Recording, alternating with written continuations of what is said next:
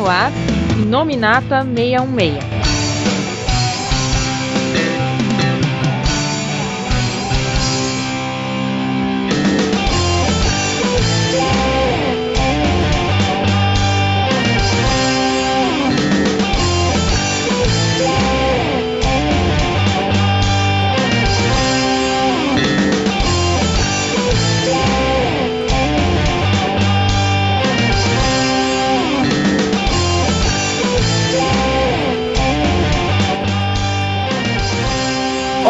Pessoal, estamos começando aqui mais um Inominata 66. Eu sou o Coveiro e estamos abrindo o ano de 2024 para falar sobre uma série animada né, da Marvel Studios que passou no finalzinho do ano passado.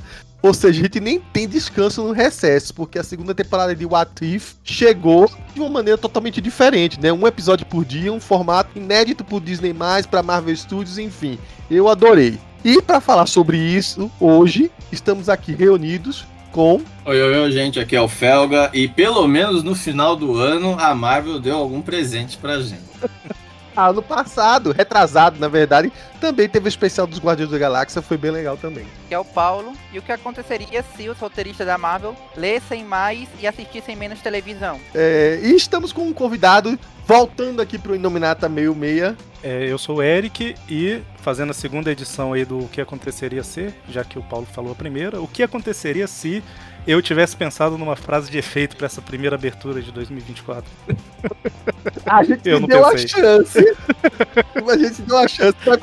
Vamos aproveitar uma boa deixa aí. Tá, Olha, eu, eu, vou te falar Poxa. que você me deu tempo, mas eu, eu escolhi essa. Aqui no multiverso das probabilidades, então qualquer coisa é possível aqui. E nessa segunda temporada de What If, pra quem achou bem meia boca a primeira, ou bem pouco inventiva, vamos dizer assim, a gente teve uns, uns episódios bem surpreendentes. Pelo menos assim, eu me admirei até com uns que eu achava que ia para uma direção e foi para outra completamente diferente, né? São nove episódios, mais uma vez como foi na, na vez passada, certo? É, dessa vez, assim, quase você não vê uma interligaçãozinha como houve no final daquela, mas ainda assim tem aquela costura, né? Dessa vez, no entanto, a gente vai ter episódios que foram feitos por uma alguns roteiristas até novos que entraram aí recentemente para se juntar a C. Bradley, né? E, de, e, deram até uma chutada de balde, né? Você vê que assim, diferente do que houve no passado, no, na temporada anterior, em que era exatamente o que a gente via num filme, modificando apenas um detalhe, dessa vez parece que eles assim. Vamos pegar este episódio, talvez, ou misturar com dois filmes em um só. Ou então pegar um episódio que ia nessa direção aqui, se fosse um filme, e se inspirar em outro, outro tipo de filme, né? Ele até comentou que os primeiros episódios, né? Pareciam que estavam se inspirando assim em muitos filmes dos anos 80 barra 90, né? E, e, e, assim foi, né? Então vamos começar, né? A gente não tem tempo para falar muita coisa, não dá para falar em muitos detalhes, né? Apesar de serem episódios de mais de 25 minutos, mais ou menos aí, contando com os créditos, são 30 minutos, né? São episódios para animação até longuinhos, né? Mas a gente tem pouco tempo para falar sobre ele. Vai ser um vapt-vupt pra gente apenas passar para dizer o que, que a gente achou e o que, que a gente mais gostou de curioso em cada episódio. Vai ser uma coisa assim, tá? Começando com o que aconteceria se a Nebulosa se juntasse à tropa nova. Então, parte de uma premissa que, digamos assim, não, não tem inspiração em filme nenhum. Ela, ela é mais, ela mais é, bebe de um filme, como é que eu diria, um punk rock distópico, futurista, a la Blade Runner. E se você olhar direitinho, vai ter até cenas, talvez, que sejam pescadas. Velho, o nome do gênero é cyberpunk. Cyberpunk. Obrigado, Eu tava Felga. achando que ele não queria dizer esse nome. Não, eu não tava procurando e tava me dando uma, uma cãibra metal. E eu fiquei enrolando falando várias coisas. O steampunk, né? Quase saiu o steampunk, mas não, é cyberpunk. Não, o steampunk, eu, eu, eu, eu fugi disso. Tá? Me perdoe, deu, me deu uma cãibra agora. Mas obrigado, Felga. Um cyberpunk aí. E, e a gente tem a Karen Gillan voltando para dar a voz. Curioso como muitos atores realmente voltaram, é, mesmo após tempo de suas participações, né? Provavelmente não vão voltar na forma de filmes, como, como personagem dos filmes, mas estão aqui dando voz na animação, né? E ela é o episódio dela. É, Pra mim, acho que nunca teve tanto destaque nem nos filmes como teve aqui, né? Você vê que ela, ela fala de um jeito como se fosse até um. É um cyberpunk, mas também é um pouco de filme de lá de detetive noir, né? Porque ela tá atrás de um mistério, né? Quem foi que matou o Yondu? Tem um jeito dela falar, é um jeito meio sussurrando assim, meio sombrio, meio pra dentro assim. Ô, né? Pedro, tu tá descrevendo Blade Runner. É isso que eu ia falar. bebe muito de Blade Runner. Eu, eu tô dizendo que tem cenas assim que são tiradas, né? De lá, né? E, e aí você vê o, o, digamos assim, algumas mudanças da- que fizeram ela se tornar uma membro da tropa nova, né?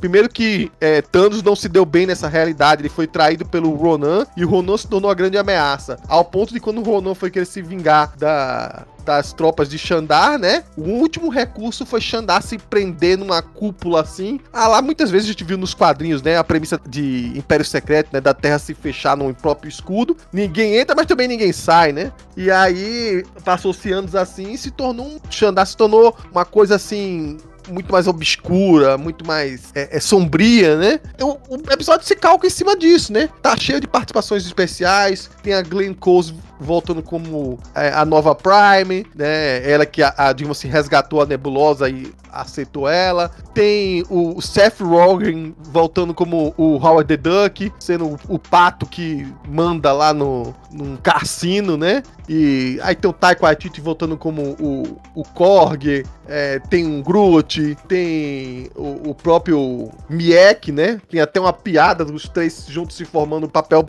papel, tesouro e pedra. Uma piada que o Taika Waititi re repete a exaustão nos filmes e aqui também, né? Enfim. E isso aí gera um, um, um plot, uma coisa muito curiosa, assim, uma direção muito curiosa. E não é, se você vê, inspirado em filme nenhum. É mais inspirado num gênero, ou, digamos assim, como o Paulo já entregou bem descaradamente aí, né? É como se fosse Blade Runner feito pro personagem do CM. Você falou aí desse episódio que é interessante mesmo, é que a gente sempre vê a nebulosa lá no- nos filmes, né? E ela, elas, eles tentam trabalhar ali um pouco a história dela, mas nunca é o- a parte central, né? Ela sempre tá ali de, de, de canto, claro que não vai ser a parte central nos filmes, né? Mas assim, ela sempre tem que achar um espaço pra, pra história dela ser trabalhada nos filmes, que até melhorou um pouco mais aí no, no último Guardiões e tal. E aqui realmente, né? A gente tem uma, uma visão bem clara de como que ela como que ela poderia ter sido, né? Como que o caminho dela poderia ter, ter sido trilhado. E eu achei interessante a forma que eles fizeram. Esse negócio, eu acho que ele, ele é, Xandar, ele se, se fecha e se passa alguns anos, né? E por isso que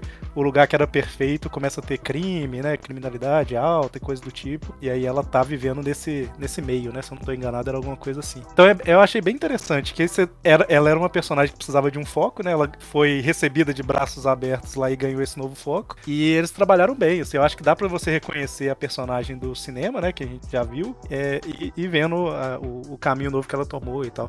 E a história em si é bem interessante, né?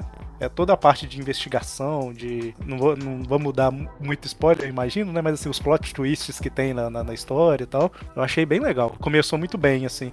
Pode dar spoiler, Eric, porque eu acredito que a pessoa não vai ser louca o suficiente de não ter visto os desenhos e ter Ah, ouvido o podcast sim, aqui. É, mas Mas assim, pode é falar, por- pode falar. É que eu ia falar da virada que tem ali no final, né? Assim, que por mais que não seja uma coisa completamente inesperada, é- ela é, um- é uma coisa que a gente não previa, né? Assim, de total, total maneira. É, e uma coisa que eu ia comentar é que você falou de atores que provavelmente nunca voltarão. O próprio Jude Law, ele reprisa o papel dele lá. Que ele tava no filme. Isso, do Young Hog. E eu Sim. não esperava ter um Young Hog nem tão cedo. O cara voltou pra dar voz ao, ao personagem, mas não tá no filme da Capitã Marvel, da 2, né?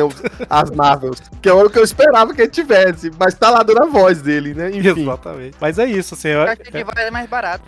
isso é verdade. Mas eu gostei bastante desse primeiro, Que assim. Eu acho que iniciou bem a, a Não, é bem o que o Eric falou mesmo. O cara nunca leu nada na vida, a única coisa que ele assistiu na vida foi Blade Runner e algumas coisas Cyberpunk. Aí ele foi lá, ah, tenho que fazer alguma coisa aqui com o MCU. Ah, já sei, vou fazer aqui Blade Runner com o MCU. Foi lá e fez. É, todos esses folha, to- praticamente todas essas histórias dessa, dessa vez aqui, os caras só assistiram TV na vida, nunca leram nada, somente quadrinhos. Eu acho que eles têm urticária se eles chegarem perto de um quadrinho. Mas pelo menos essa parte aqui é boa, porque a história também foi boa, foi baseada num filme bom, foi interessante. Mas, sim, começou bem. Acho que eles colocaram os melhores no começo para dar aquela falsa sensação de que a coisa ia pra frente. E foi antológico, claro, porque o que eu, que eu mais gostei é que é uma coisa com começo, meio e fim. Não, ele não inventa do nada, ó, oh, temos que fazer uma subtrama que vai linkar a temporada toda, como a segunda metade foi.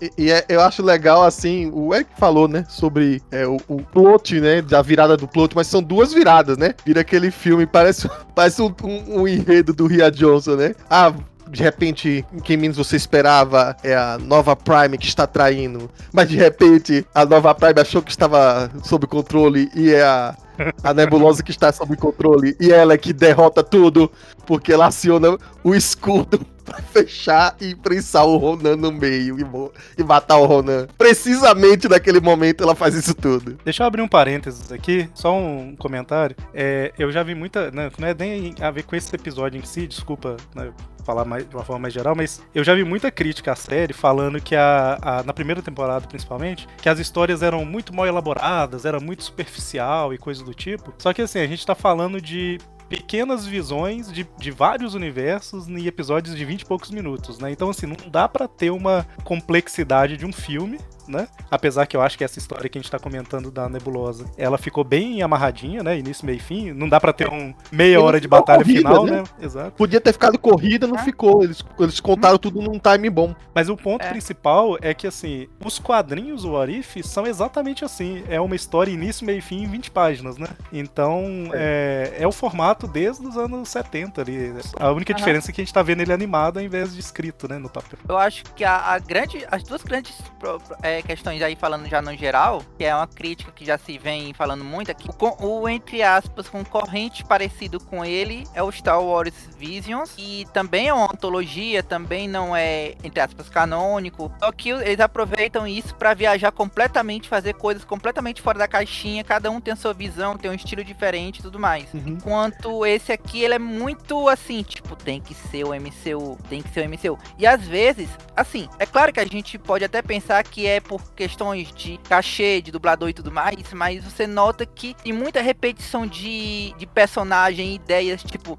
a segunda metade o cara resolveram que são ficcionados pela Hela, então ela aparece em uns quatro episódios seguidos, ou então. Paulo, mas eu entendi o que você falou, uhum. e, e, eu acho que assim, são duas coisas que pesam aí para ser assim, né? Uma é, é você falou da, do Visions ali, mas assim, o Visions já vem com a premissa de cada episódio não só ser a história, mas também ser a arte e a técnica da arte bem diferente. Aqui é uma crítica que existe, eu entendo, que o pessoal acha que eles só se fixaram em fazer animação no estilo cel shading. Cel shading é como se fosse um. É uma animação 3D, só que ela usa um, um, um, filtro, vamos dizer assim, de um desenho 2D e ele anima o desenho 2D, mas na cabeça da máquina é como se fosse um 3D, entendeu? Por isso que fica mais fácil.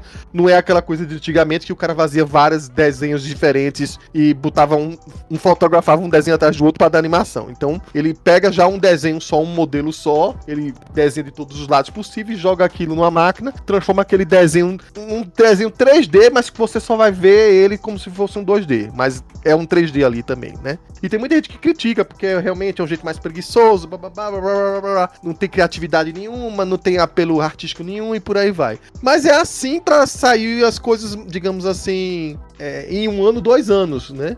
Senão, não sai desse jeito. E querendo ou não, é um jeito mais agradável aos olhos, né? Porque a maioria das animações são assim. Para as pessoas que não são, digamos assim, favoráveis a artes estilizadas e por aí vai, que não se acostumam com esse tipo de desenho mais. É, eu, eu, eu, tenho alguns estilos de desenho que eu não gosto de ver. Então é, é mais popularesco. Por isso que foi escolhido assim, eu acho, acredito né? E a outra coisa de ser só MCU é porque eu acho que a ideia deste tipo de desenho aqui, no primeiro, no começo, é ainda ser algo dentro da saga do multiverso. Então vai saber lá o que vai acontecer, se vai ter uma interligação maior na terceira temporada que já está sendo feita, né? Por isso é. que eu acho que ainda tá meio atrelado ao MCU. Porque senão seria feito o que vai ser em X-Men 97, que não tem nada a ver e foda-se. Então, mas a ideia, a ideia é ser um Orif do MCU, não é? A ideia não é é, é porque a proposta é, de Visions é. Porque senão seria realmente feito de outro jeito, entendeu? Mas a é proposta de Visions é completamente diferente. Né?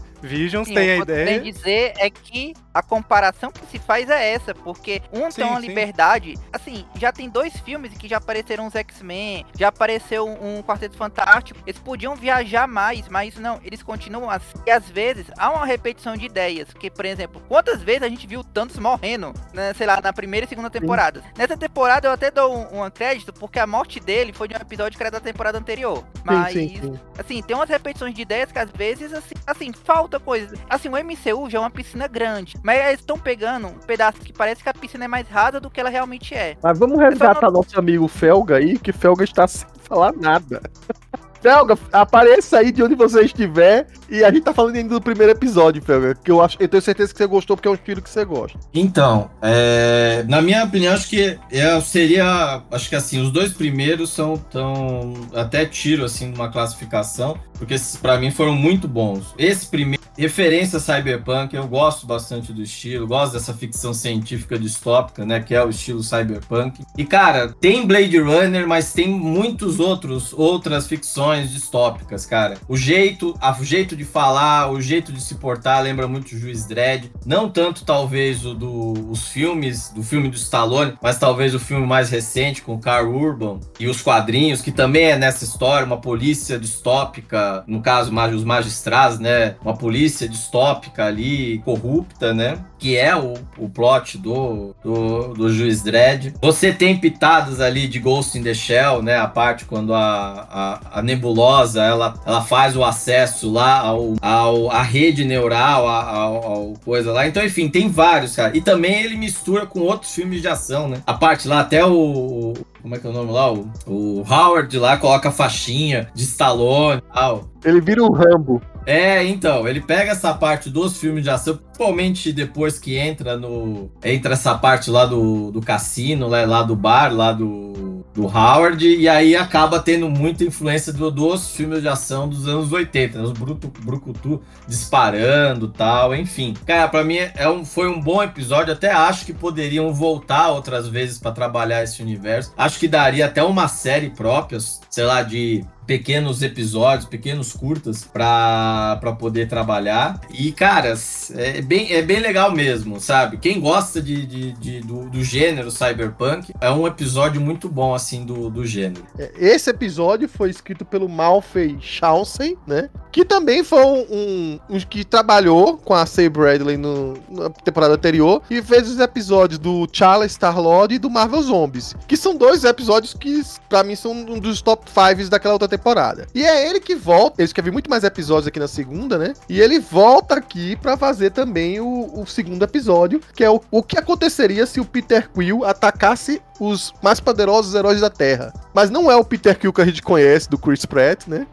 É o Peter Quill ainda quando ele mal saiu da Terra e foi levado é, pelo Yondu pro espaço, só que dessa vez o Yondu não ficou com ele. Yondu entregou pro pai, entregou pro Ego, né? E o Ego pôs o plano em ação, ou seja, ativou os poderes bem prematuramente do Peter Quill. E quando ele volta pra Terra, né, o Peter Quill, a gente acha que ele volta aqui, tipo, pra acabar com tudo, porque ele tá no ápice dos poderes dele. Tipo assim, vai no parque de diversões e detona tudo lá. Ninguém sabe se é só pra, a princípio, né? Se é só pra destruir, ou se é porque ele é, não tá com poder muito afinado. E aí, nos anos 80 e. Final dos anos 80, né? Que foi quando ele foi 88. 88 foi capturado, né? Não tem os Vingadores que a gente tem hoje. Então, não tinha nem o Nick Fury direito, né? Então, coube a, a Peggy Carter junto com Howard Stark. E se você vê a coisa que a gente sabia que tinha no final dos anos 80 era aquele flashback que tinha do Hank Pym, né? Dizem que ele trabalhava pra Shield fazendo algumas operações ali. E eles pegaram aquela premissa ali e digo, bom, a gente tem esse herói dos anos 80 aqui, que é o Hank Pym. A gente sabe que o Hank Pym trabalhou também com Bill Foster, então vamos resgatar o Bill Foster. Quem é que a gente pode pegar mais? Então a gente pode pegar a Wendy Lawson, que é a, a personagem da Annette Bening, né? Que seria a Marvel, digamos assim, do UCM, né? Ela não chega a ter superpoderes como é nos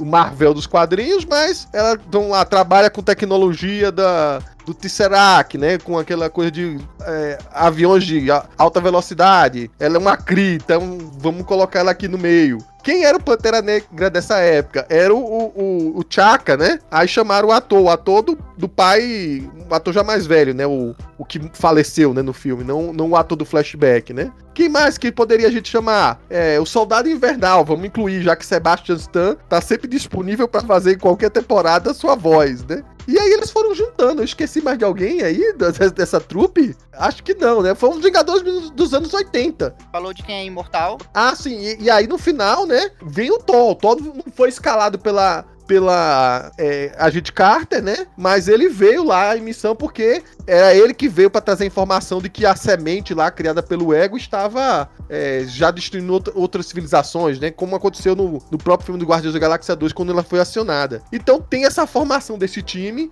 tem várias referências de outros filmes, mas não é inspirada tipo em um filme, né? Então ela, ele pesca várias coisas, pega a maioria dos atores, como assim como foi no primeiro episódio. A maioria dos atores estão dando as vozes dali originais. Inclusive, o Peter Quill e a jovem Hope são as versões das crianças deles que fizeram as crianças deles nos filmes. Então, juntou tudo isso e criou uma aventura inteiramente nova, surpreendente, cheia de coisas assim interessantes. É, a gente tinha nos quadrinhos uma versão dos Vingadores dos anos 50, tem a, a versão dos anos 60, que na verdade é o. é os, é os Vingadores que a gente conhece, né? Mas não conta pro MCU. Mas a gente tem agora a versão dos anos 80 aí, considerando que os Vingadores do UCM só surgiram pós anos 2010, né? E entregou bastante coisa legal, cara. É, é, é...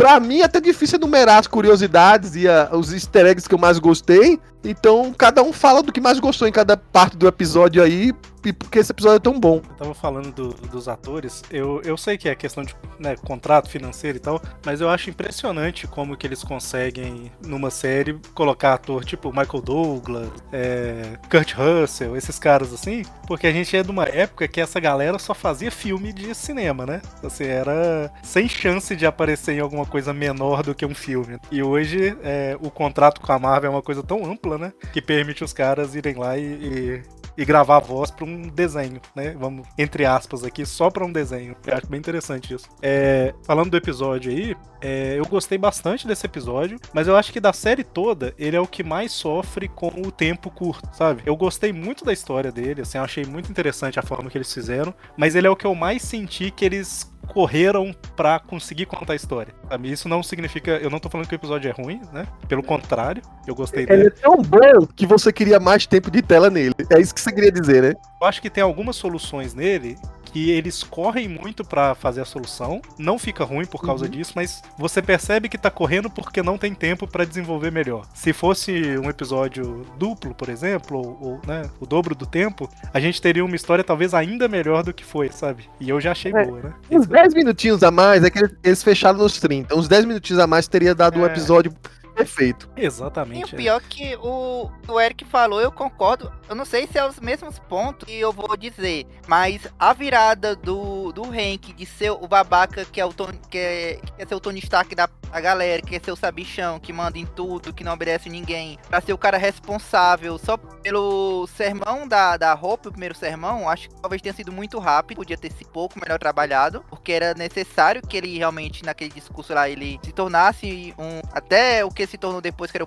um pai adotivo pro Peter Quill. É, até porque, né? Ele começa a, a, relação com o Peter Quill deles e eu sei lidar com crianças e detonando bombas de criança, atacando pra caramba, assustando o Peter Quill pra caramba, né? É. Pois é, foi esse pontinho assim que eu falei. Não, isso aqui é por falta de tempo, mas que o objetivo realmente era fazer esse arco para ele. O outro que eu acho que talvez tenha ficado um pouco prejudicado pelo tempo foi o Soldado Invernal, porque na equipe ele quase não faz nada, acho que só tem um momento, ele ajuda a equipe, aí de repente ele só tá lá pra ser é, desprogramado. Então eu acho que talvez tenha faltado um pouco mais de tempo de tela para ele também. Assim, oh não, nós chamamos ele, é uma situação muito crítica Aí, o que ele vai fazer? Vai ficar parado encarando todo mundo.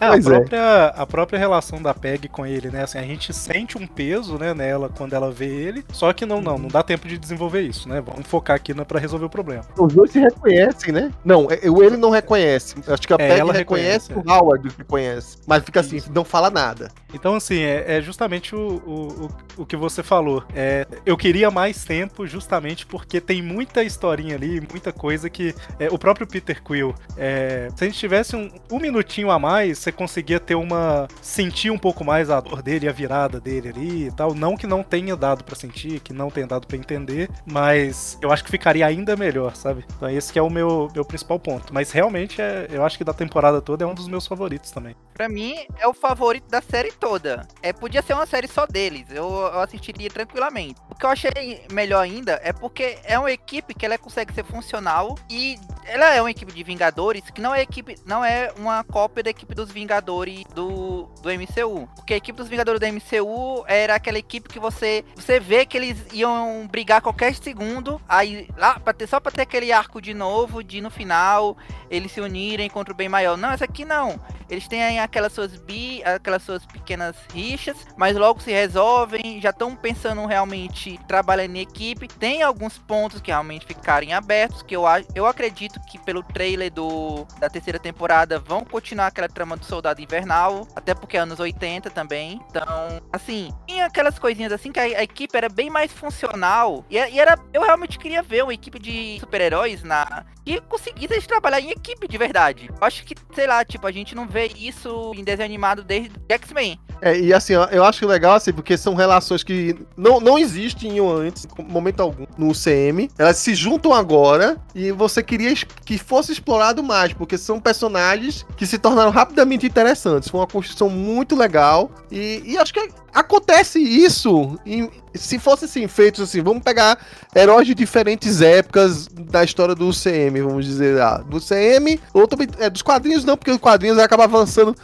sendo os mesmos heróis há mais de 80 anos, vai, não, não muda. Mas do CM, se você puxar, vamos dizer lá, vamos, como é que seria uma equipe mais anterior ainda, né, se tivesse uma variedade mais de personagens. E, se você pudesse avançar, sei lá, 100 anos a, atrás, ou na época dos Eternos, ou por aí vai. Isso que criar essas novas relações assim é sempre mais interessante, né? Porque, querendo ou não, é algo novo com personagens que você já conhece um pouco. Por isso que assim, eu nem coloco. Os dois primeiros episódios, eles estão muito a, acima do, do restante. Não que o restante seja ruim e tal, mas os dois primeiros, eles foram é, muito bons. E esse aí realmente é outro que também daria, como o Paulo falou, daria pra gente ter uma série, daria pra gente poder ver mais. É uma equipe extremamente funcional, uma equipe carismática e que me deu gosto mesmo de ver. De, e assim, é, várias referências. É um filme de sessão da tarde ali de forma muito bem construída. E, cara, com uma das melhores trilhas sonoras, né? E você vê que eles conseguiram encaixar, de certa forma, todos os personagens de algum jeito, né? Todo mundo ali acabou se criando uma, vai,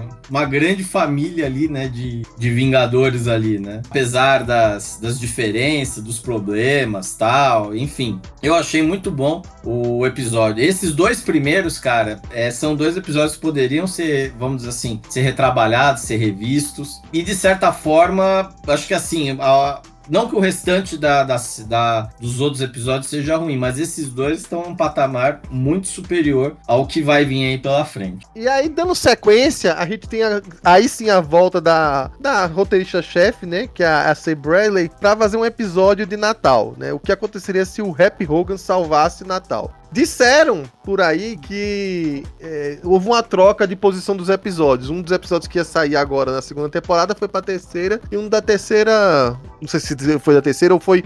Um deles foi tomou o lugar. Eu penso que até seja esse, porque de alguma maneira a Marvel não estava planejando em momento algum ter um especial de Natal. É, e ela tem. A Disney, né? Uma plataforma de streaming dela, vai tentar sempre ter alguns episódios, alguns especiais, algumas coisas relacionadas, porque querendo ou não, é algo que sempre atrai o público, né? Essas coisas festivas de Halloween, de Natal, assim, essas datas comemorativas sempre faz o público chamar a atenção e vamos olhar isso aqui, né? E aí, meio que é, oficializou, para quem ainda tinha dúvidas, né? Que Duro de Matar é sim uma história de Natal. Que existe essa polêmica aí, o pessoal que acha que não, não é um filme de Natal. É, é sim um filme de Natal. Tá aí, Duro de Matar é um filme de Natal, porque realmente tá cheio de referência para esse filme, não tem como negar agora que que é só levemente inspirado, porque tem falas, inclusive, takes, inclusive easter eggs específicos falados pelos os, alguns dos personagens que fazem referência a isso. E apesar da gente ter o, praticamente todos os Vingadores aparecendo nesse episódio em algum momento, né? É, nem todos estão emprestando a voz, né? A gente sabe que o Robert Downey Jr. não vai voltar, o Chris Evans não vai voltar, e o, o Robert Downey Jr., Evans, e, e, a, e a Scarlett Johansson não vai voltar. Os outros, eu acho que apareceram foi to foram todos, né? Pelo menos o Mark Ruffalo tava. Jeremy Renner. O Jeremy voltou e o. Qual foi o último que eu falei? E o Chris Hemsworth voltou. Todos eles voltaram. Então, assim. Ou seja, quem tem boleto pra pagar voltou. Quem tem um, uma, quantidade, uma quantidade grande de filhos pra encher a boca, né? Feito Chris Hemsworth, teve que voltar. E aí, apesar deles estarem aí, o episódio não é focado neles, é focado pelo menos em uns dois barra três coadjuvantes. Principalmente ali o Happy Hogan, né? Querendo ou não, o CM começou tudo por conta do John Favreau. John Favreau é, é o, o, o principal aí. Ele é o chefe de segurança da Torre Stark. E aí ele tem que proteger o Natal lá, que de repente tá sendo invadido pelo o Hammer, né? O Justin Hammer, que também é o, a, o ator voltando, né? O. Ai, me esqueci também o nome dele, mas enfim. E aí ele, ele volta e ele tá bancando ali o, aquele vilão que invade a torre, né? Do, do Duro de Matar. É, tem dois capangas, inclusive, com sotaque bem alemão pra seguir a linha. E, e cenas. E, e, assim, praticamente idênticas. Então ele quer tomar de novo os projetos do Stark, né? Tem, tem a volta daqueles robozinhos lá que o, o Tron acaba dominando no começo, lá em Vingadores Era do Tron, que era, acho que é Iron Squad, alguma coisa assim, a Legião de Ferro, uma coisa assim. Tem uma referência aos quadrinhos, pra quem dizer que não, não, os caras não liam o quadrinho nem nada, é o, o Hulk Hogan, né, que acaba nesse episódio tendo que o rap virar um Hulk, porque uma das coisas que estavam para ser roubadas era o sangue do Hulk, então, antes ele tomar o sangue do Hulk do que cair na mão dos inimigos, né? É, foi inspirado no momento dos quadrinhos em que o Happy Hogan também virou uma criatura meio absorta, assim, meio truculenta nos quadrinhos, que chamava de. Eu acho que a referência é outro cara. É, era, é também, eu, mas eu, na tenho verdade- certeza, não, eu tenho certeza que foi o Hulk Hogan e isso foi só é, coincidência. Mas eu tenho que falar que tem isso dos quadrinhos chamados The Freak, entendeu? E que tem aí, você que tá mais atento aí, pode olhar no Marvel Meio Meio, que você vai ler um artigo aí. Eu vou explicar com mais detalhes isso aí, tá? Tem a Darcy, a Darcy lá, a atriz também fazendo a ajudinha lá, dando um apoio tático pro Happy Hogan. O- inclusive, ela tá como uma interna do, da, da, da Stark, né? Da empresa do Stark. Uma estagiária, né? Parece que isso foi brevemente citado, que ela tava, tava, tava tentando fazer um teste pra entrar como estagiária da Stark lá em Thor Mundo Sombrio. Então até isso foi um gastar, um- buscar uma referência. Tem a Maria Hill também, em algum momento, porque ela faz o papel lá daquele policial que quer ajudar o, o, o Bruce Willis também, né? Vamos colocar assim, que no caso é o Rap Hogan. Tem de tudo aí, tudo referência. Cara, é- a gente tá falando de uma série chamada What If, mas esse episódio poderia ser tranquilamente o episódio de Natal dos Vingadores. Porque não parece que tá fora da cronologia do, M- do MCU, sabe? Talvez um ou outro detalhe meio dissonante, mas Não, ele. eu, fui eu fui pesquisar isso. Só tem um ponto de divergência com o MCU, que é o fato de que o Gavião fala da família dele e, ele, e esse episódio se passa antes da Era de Ultron. Só isso. O resto é, É, então, igual. só, é, esse, acho que esse é o grande ponto de, de divergência, né? O restante tá mais ou menos é, encaixado aí. Daria realmente pra em 2000, entre, entre Vingadores 1 e 2, ter saído um, um, um, um especial de, de Natal nessa linha, né? De toda forma, é um episódio muito divertido. As referências a Duro de Matar ali estão, vamos dizer assim, escancaradas. Inclusive, os próprios personagens fazem piada com isso. A Darcy vai lá, não, mas qual que é o blockbuster mesmo que a gente tá. Qual que é a referência? Tá? O Rookie Rogue fala, é Duro de Matar. certo. O Justin Rummer também, ele, que é o ator, é o Sam Rockwell. Ele, Isso, Obrigado, meu. ele, ele volta, é, vamos dizer assim, com aqueles trejeitos, com aquelas maluquices do, do personagem. E é um duro de matar, assim, cara, que, que vamos dizer assim, o, o, o Happy Hogan, né, é, é o completo contrário do Bruce Willis, né, de John McClane, né. Ele, ele também se transforma, vamos dizer assim, num Hulk, né, e aí a, a referência ao lutador de, da WWE, né. Não sei se era WWE ou se era outra, outra liga de wrestling, mas enfim. E aí eles. Meu, ele tem que ir lá resolver o negócio, todo desajeitado, não sei o quê. E, cara, mas o episódio é, é muito divertido, né? Até é, é, é, é um, é um baita episódio, é uma baita diversão. Isso aí dava pra ser tranquilamente ter sido apresentado faz uns dois anos nos, sei lá, durante o interlude entre. É que não tinha stream, não tinha essas possibilidades tal, né? Mas dava pra ser um negócio ali entre Vingadores 1 e Era de Ultron tranquilamente, né? Se você fosse ter um especial de Natal, seria pela ABC. Aí a chance de ser um especial de Natal a, lá o especial de Natal da, do Star Wars era grande, então melhor não. É, isso é verdade. Acho que seria um especial de Natal nos moldes daquele do James Gunn com Guardiões. Funcionaria bem, viu? E funcionaria inclusive porque ele serve pra até já adiantar algumas coisas que são naturais no. que seriam naturais no Era de Ultron, como a legião lá do, dos Homens de Ferro, do, dos drones de ferro do Tony Stark e outras coisas. Que tiveram que ser apresentadas às pressas no começo da Era de Ultron. Eric, É, na verdade, eu sei, não tem muito a acrescentar do- no que vocês comentaram. Eles colocaram esse episódio no dia 24, né? Se eu não tô enganado. Foi justamente no Natal. É... E assim, ele é um episódio divertido, né? É um episódio pra. É literalmente pra você ali na noite de Natal colocar pra assistir junto com a família e, e se divertir um pouquinho. Eu acho ele, ele, ele legal e eu concordo com o que o Felga falou aí, né?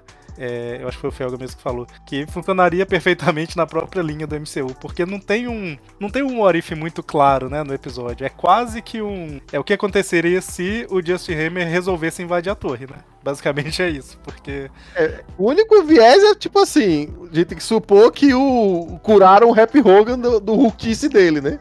Ah, sim, sim, sim. É, exatamente. Mas. É, eu acho que é isso. Vocês comentaram Até bastante. vocês estão supondo que seria depois de Homem de Ferro 3. É, Homem de Ferro 3 ele já tinha se acidentado todinho. É, e aí supondo que ele estaria. É, tudo bem. Ele tem que ser depois de. De, De Homem de é, Ferro é 3, na Guerra é? Civil? É na Guerra Civil que tem o Hulkbuster? Tô tentando lembrar, ou é na Era de Não, é. Era de Ultron, Vingador- era de Era de Ultron. Na era de Ultron. É. Não, Mas tem que então ser depois de, de Homem de Ferro 3, não é isso? É, e tem que Isso, ser é. depois de Homem de Ferro 3, antes da Era de Ultron. Tem que ser no Natal de 2014, na verdade, porque é depois de Soldado Invernal, então eles já estão. A equipe de Vingadores meio que já voltou pra resolver a questão da Hydra. Já tá todo mundo lá com o, o Tony na, Torre Stark de novo. E assim, já apresentaram também a Hulkbuster, já apresentaram lá os drones de ferro. Que eram os pontos que, que é o começo da história do. É, do... E isso, isso seria um problema porque ia estragar a surpresa da Hulkbuster, né? Sim. Pra era de Ultron. Olha, os trailers já estragaram de qualquer maneira, né? Tá, E, e agora, falando, já que a gente falou que é um especial de Natal, né? Tem assim, um, durante a noite de Natal, cada Vingador tá fazendo umas coisas diferentes, né? Aí, esses episódios, assim, vocês vendo de novo, você vai sempre ter um detalhezinho, uma piadazinha, né? E aí tem a, a piadazinha do. Que eles estão numa loja de crianças, né? O Homem de Ferro tá de Papai Noel, o Steve de duende dele, por aí vai. E aí tá o Clint brigando com o. O, o Marco fala, né? O Bruce Banner, que tá com o último, último pacote do action figure do Homem de Ferro na mão e um monte de crianças lá atacando, né? Tipo, e aí o Hulk fala: não, a gente tem que acalmar as crianças, a gente tem que, sei lá, baixar a energia, né? Fez aquela lance da, da, da musiquinha da Viúva Negra, né? Só que se você olhar do lado, tá uma prateleira cheia de peças do, do action figure do Clint Barton, né? Do Gavião Arqueiro, e eles baixaram o preço porque não tava vendendo, Então, pra queimar o estoque, tipo, 50% de desconto.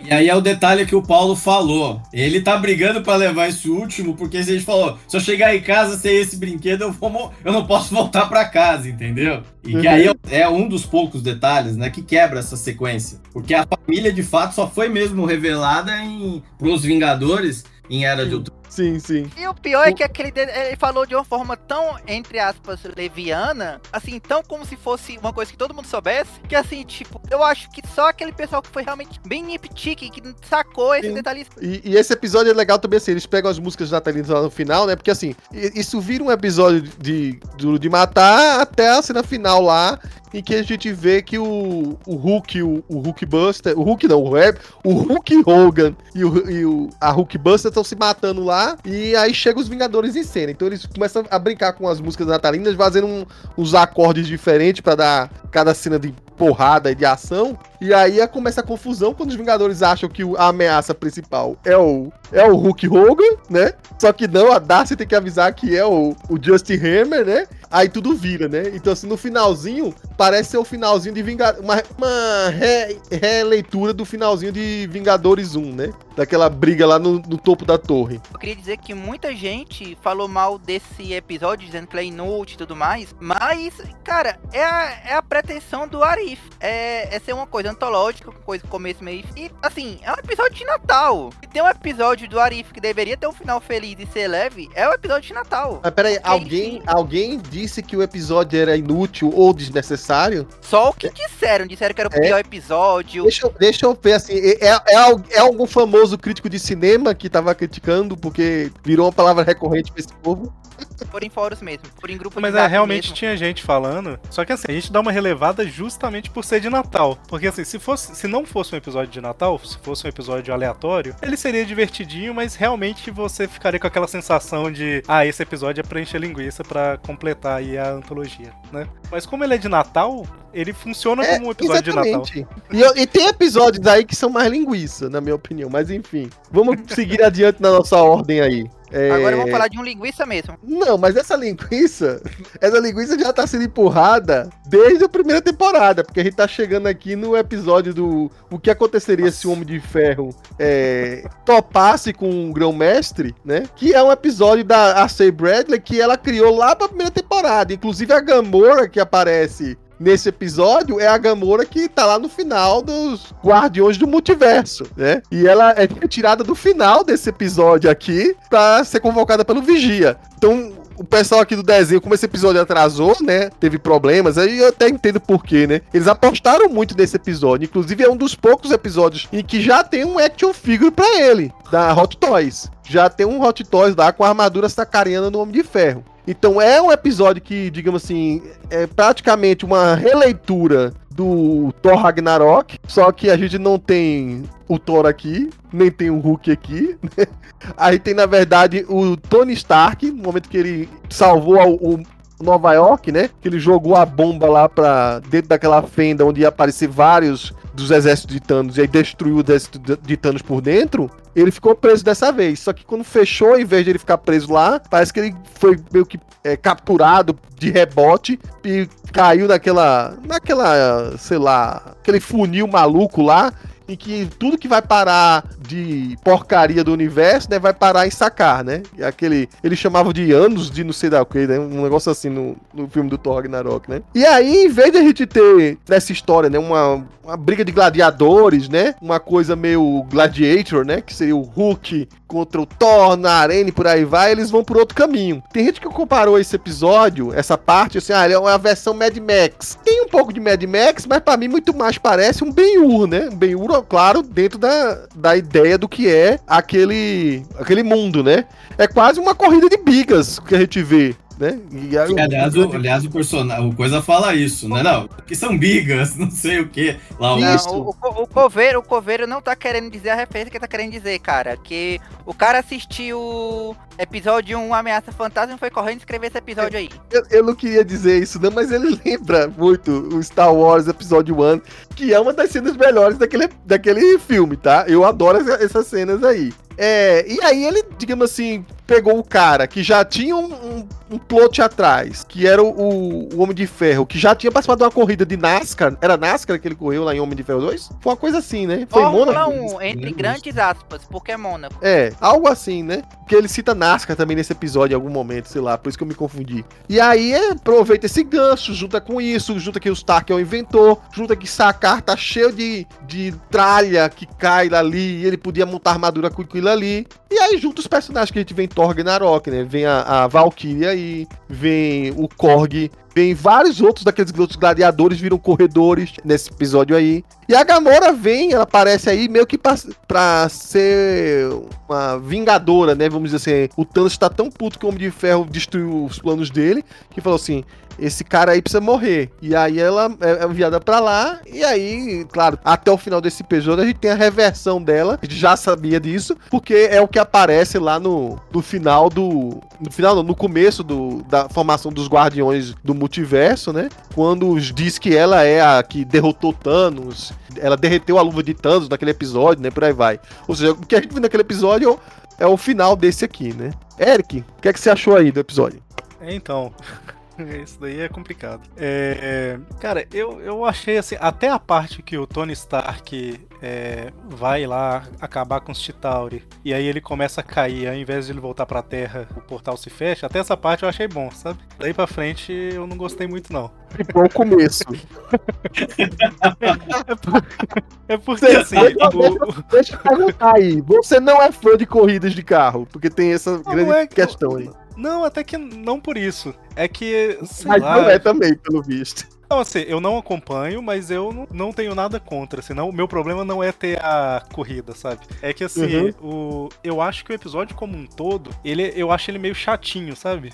Eu acho o episódio como um todo Uhum. meio chatinho. Eu acho que tem muita piada que é meio forçada. É, grande parte do humor do Homem de Ferro vem pelo carisma do Robert Downey Jr., né? E então assim, não, não adianta você fazer uma piada que o Robert Downey Jr. faria. Tem que ser ele fazendo, sabe? Essa que é a graça que tinha nos filmes. E aí, é, não só por isso, mas é, E quem Piada puxa de- o humor desse, na verdade, não é nem ele, né? É o Grão-Mestre, que é o, isso também. É. o Jeff Goldblum. o Jeff Goldblum, que é um outro tipo de humor totalmente diferente.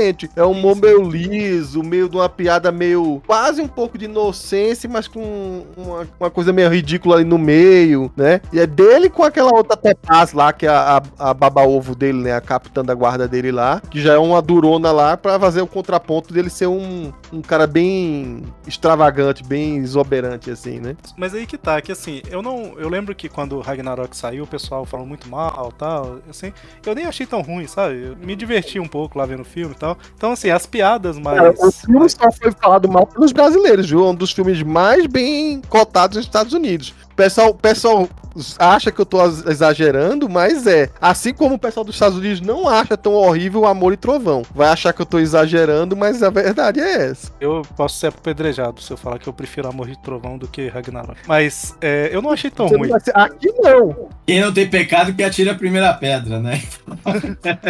Tô pegando um agora, pera aí. Mas o que eu quis dizer, assim, é, no filme, é, esses filmes do Thor, você tem que aceitar que é um filme de comédia, no final das contas. Ele não é um filme sério, né?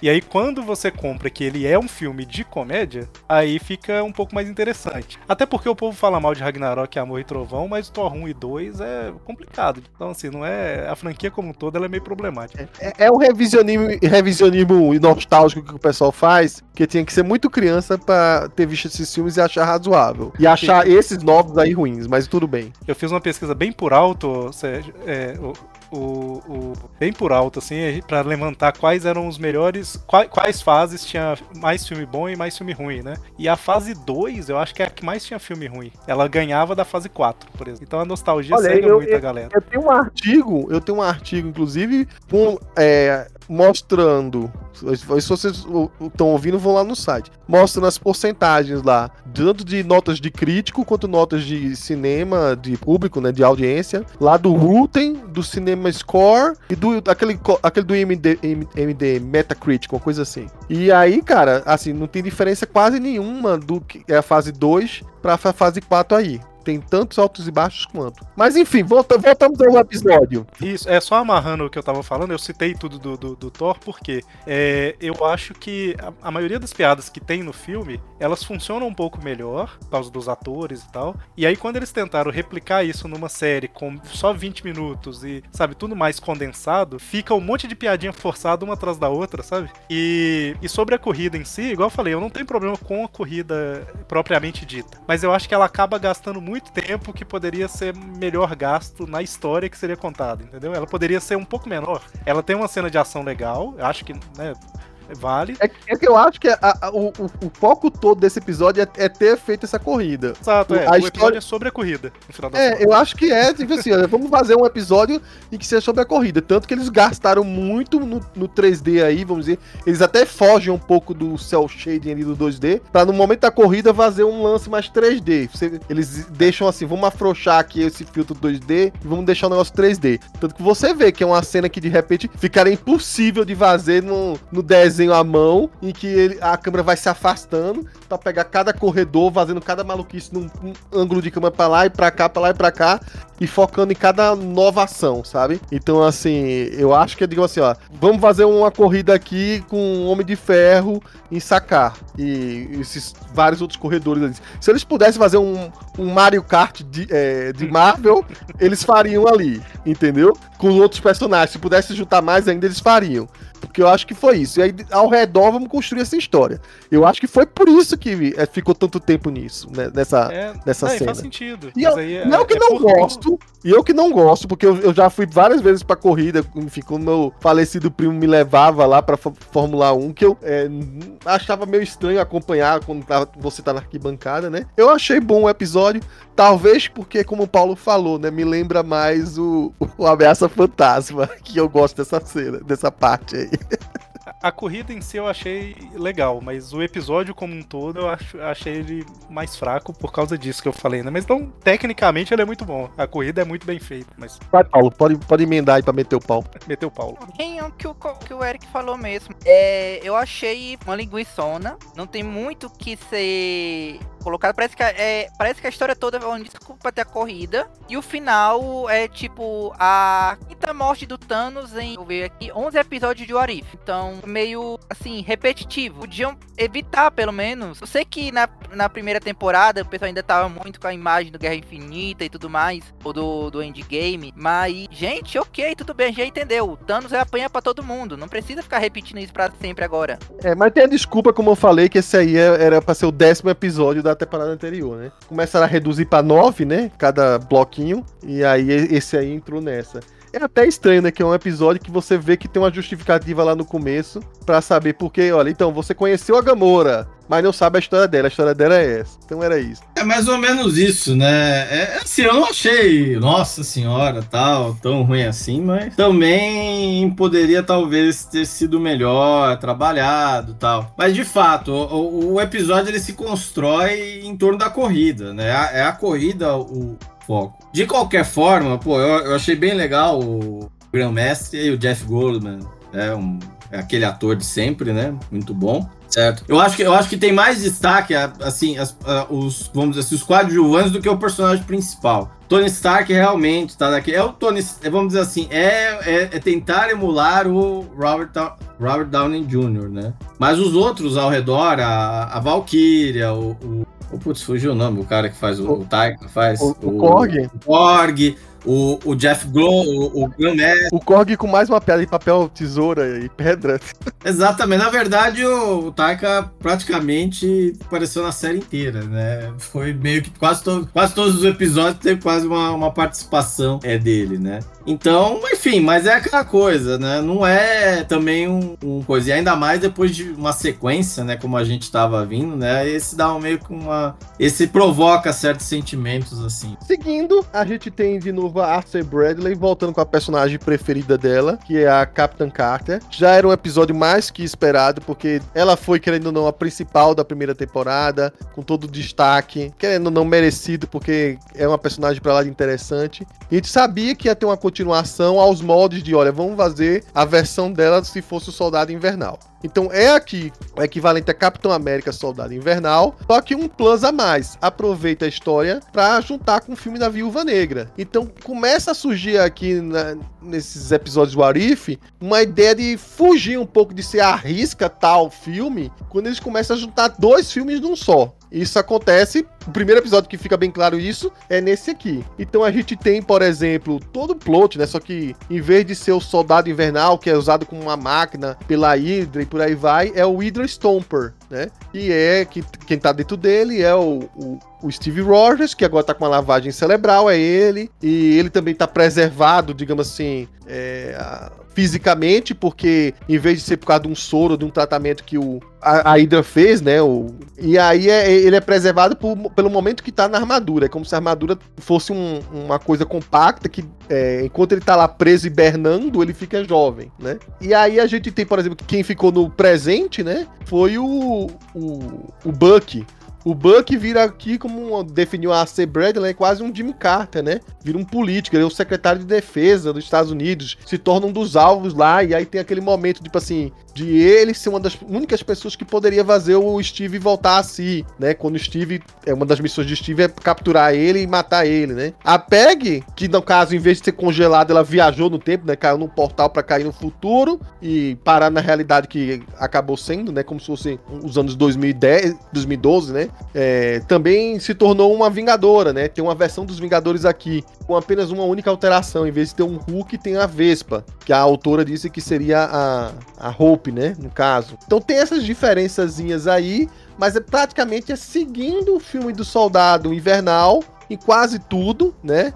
Inclusive tem a parceria com a Viúva Negra, tem o lance lá de invadir o navio, tem o lance do Nick Fury também tá paralelamente tentando ajudar. Só que do meio, do meio não, né? Do final pro fim, tem esse lance de, de virar um filme da Viúva Negra, né? Inclusive, uma das coisas que muda é que, em vez de estar o General Dreykov comandando as Viúvas Negras, tá a Melina com a volta da Rachel Weisz dando a voz né? Tá lá ela fazendo a participação especial. Uma das coisas mais interessantes desse episódio para mim, que inovou um pouco, foi aquele lance quando os três, né? Quando o Steve, que já um pouco recuperado, junto com a, com a Peg e com a, a Natasha, vão atrás para descobrir onde é a sala vermelha e cai nessa espécie de cidade é, robotizada, imitando os anos 60, anos 60, sei lá, uma cidade antiga americana, né? E eu não sei se eles estavam usando aquilo ali. Pra que diabos eles estavam usando ali? Será com um teste pra explodir bomba, né? Porque quando cria esse tipo de cidade, seria pra isso, né? Maquiar, sei lá o quê. Pra e... treinar também, né? A gente. Pra... Treinar. É, ficou meio, aí ficou um negócio meio de terror ali. É uma coisa que não tinha em nenhum dos filmes. E eu achei a, a parte nova mais interessante ali desse episódio ali. Essas cenas de ações aí. É um episódio, é, digamos assim, que ainda diverte na minha opinião, mas ele cai um pouco por ele ser muito na sequência e, e, das expectativas que a gente já espera de um filme que a gente já conhece do CM. Então ele, ele acaba aparecendo muito mais, muito mais até inclusive do que esse do, do carro, tá? Muito mais no episódio da primeira temporada, porque tá quase tipo assim, olha, é um filme e vai ter pequenas mudanças que nesse, nesse, nesse plot. Bom, a, aqui já meio que é o episódio que vai amarrando, né? O restante da temporada, né? O Vigia resolve dar, vamos dizer assim, olha, eu não, eu não sou muito fã de continuação, mas a Peg Carter precisa é, é, é, continuar, precisa ter, ter, ter mais tempo de tela, né? Agradeço muito por ter salvado o rabo dele na outra temporada. É, exatamente. Então ela merece mais tempo de tela. E de fato, talvez, acho que de todos os personagens do Arif, a Capitã Carter, né, foi a. Acho que é a mais querida, a mais carismática, a mais né? Aquela que tem mais destaque mesmo. E aí a gente tem essa mistura de soldado invernal, né? E agora tem que. E como agora não tem a Hydra, né? Em tese, o, os dois lá, né? O, o, Steve e o Buck, eles conseguiram, né? Desmantelar a Hydra, né? Então é substituída pela sala vermelha, né? E aí a sala vermelha tem toda essa parte que é referente ao, ao, ao, ao filme da viúva tal, né? Então é, é assim. Eu, é o episódio, ele é aquela coisa, ele quando ele tá muito emulando o soldado invernal, ele não, ele tá meio devagar, tal. Depois que ele passa pro, vamos dizer assim, pra parte da viúva e entra e, e aí vira mais ação desenfreada, ele dá uma boa melhorada. Certo? Então aí vamos falar um episódio de 20 e poucos minutos. Os 10 minutos finais é quando vira mais ação desenfreada tal. Tem aquela. Tem, tem a reviravolta, né? O Steve não tava tão. Steve não tinha voltado tanto tal. Aí o aparecimento das outras viúvas e toda aquela, vamos dizer assim, toda aquela caçada ali, né? A viúva negra tendo que, vamos dizer assim, bater nas irmãs, vamos dizer assim, né? Brigar com as irmãs. E aí eu acho que aí o episódio dá uma, uma, uma boa engrenada, certo? Mas aí, aí tem aquele final lá, né? Que, vamos dizer assim, é, aí mostrando, né? Que o episódio, né? Apesar da não ser o plano do Vigia, aparentemente, o episódio já tava, vamos dizer assim, encaminhando para se linkar com o outro aí mais para frente a gente vai falar. Pegou o Vigia de surpresa ali o final. É, ele, é engraçado. Mas que porcaria. É, eu sempre gostei muito da personagem da, da Agente Carter, sabe? Desde, a, desde aquela série dela que, que acabou sendo cancelada, né? No final das contas. Eu gostava da série dela. E aí, quando eu vi ela ganhando destaque no, no Orif, é, eu achei isso bem legal, sabe? Fiquei um pouco chateado depois do filme do Doutor Estranho lá, mas ah, enfim, no Orif eu achei legal. E eu acho que esse episódio, eu vou um pouquinho na contramão da maioria aí, que eu acho. Ele é um dos que eu mais gostei da temporada, pra falar a verdade. Porque assim, talvez por o, o Soldado Invernal ser um dos filmes que eu mais gosto também, isso pode ter sido, pode ter influenciado, né? Mas a diferente do episódio do Peter Quill, que eu comentei que ele é muita coisa para pouco tempo, é meio corrido, eu achei impressionante como que eles conseguiram contar tanta coisa nesse episódio. É, ao meu ver, tá? Sem ficar corrido, sem ficar mal desenvolvido, sabe? Você tem toda a questão dela com o Steve, é, a perseguição no início, ela fugindo, encontrando a sala vermelha, aquele negócio todo. E eu não sinto que a história é corrida, sabe? Eu, eu sinto que ela funciona bem no tempo dela tal. E esse foi o, o, o, Paulo tinha comentado que muita gente reclama da, da animação, né? Ser, ser mais genérica e tal. Só que esse episódio eu acho que foi o que eu reparei mais os cenários. É, nessa temporada, os cenários da, da série estão muito muito bonitos, sabe? Eles estão muito. É, não sei, eu não, não domino muito tecnicamente os termos. Eu, eu acho que ajuda muito, é, Eric, o fato de os cenários serem familiares. Tirando essa. Como eu falei, né? Essas cidade maluca aí que criaram, se você ver, você vai conhecer. Pô, aqui é o barco do começo do filme do Soldado Invernal. Aqui é a, a, o prédio Triskelion, né? Que era o prédio da, da, da, da, da sede da Shield na época. Mas eu vai. falo não, eu falo não, não os lugares. Inclusive para contar a história, eu acho que ajuda assim de ser mais fácil, de ter menos tempo de explicar, porque você reconhece, olha, isso aqui é que nem do filme, não precisa de muita explicação. Não precisa explicar que isso aqui, aqui é o, a sede da Shield ou porque que eles estão em uma missão para encontrar alguma coisa, entendeu? Pô, eles resolvem toda a cena do barco em poucos minutos, né? Que é o resgate lá, que acaba sendo em vez de ser um, um, um, resgate de reféns, é um, não, é um resgate de um refém só, que eu nem esperava que fosse um refém, que é lá o, o, o, o Wither Stomper, né? É, mas assim, o que eu, o, eu concordo, é, com certeza isso aí ajuda, né, na, na narrativa, mas o, o que eu falo não é nem só os lo, locais em si, mas a, a arte do cenário, sabe? A, a, a, forma que eles fizeram os cenários de fundo. Eu tô falando isso desse episódio, a gente vai falar do próximo ainda, mas no próximo isso fica ainda mais claro. É um cenário totalmente novo, né? E, e a, a, Cara, eu pausei e dava pra virar papel de parede um monte de, de parte do episódio, sabe? Então é, eu gostei muito desse episódio tanto na parte artística quanto na história. Eu achei uma das histórias melhor contadas, início, meio e fim, sabe? Mesmo tendo muita coisa repetida, né? Muita coisa reaproveitada, mas assim, é, eu, eu, eu tenho uma, uma sensação que o Orif meio que sempre foi assim desde os anos 70, né? Sempre eles vão reaproveitando as mesmas coisas e tal, então eu não conto como um ponto muito negativo. Eu, eu entendo a questão do em pouco tempo você repetir muito plot, isso realmente é problemático, como o caso do Thanos, né, que foi citado, mas eles fazerem algo parecido com Soldado Invernal, assim, eu não considero um ponto negativo, não, sabe? Eu acho até interessante, não, né? É meio que assim, vamos ver o, o, Soldado Invernal agora com uma outra outro foco. Isso aí eu achei. Falei demais, falei demais. Não, calma, calma, calma, Eric. É isso aí, é de boas. O problema é eu a. Eu tô nervoso. Eu não tô. Não, tô brincando.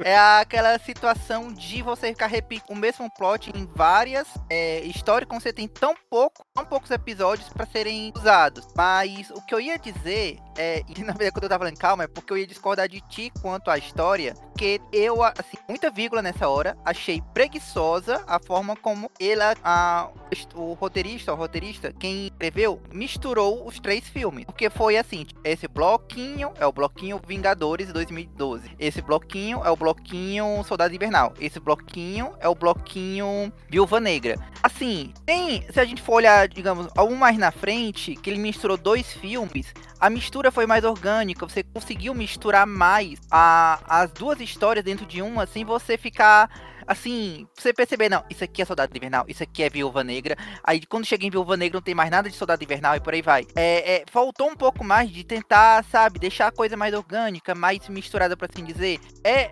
não só isso, Paulo, é tão uhum. preguiçoso, é tão preguiçoso que assim, a introdução da Melina, ela, ela, ela, se você não souber que é a Melina do filme e quem é a Melina e por aí vai, ela tá simplesmente jogando. Quem é essa mulher aí? Por que tá chamando de mãe? Não existe explicação nenhuma de quem é a Melina ali. Então você depende totalmente dos filmes pra que, tipo assim, ah, como é igual ao filme, já sei, não precisa repetir. Mas se fosse, se as pessoas não vissem um filme, eu fico curioso como ela interpretaria esse, esse, esse, esse episódio isolado, entendeu? Por isso que eu fico meio assim, porque querendo não.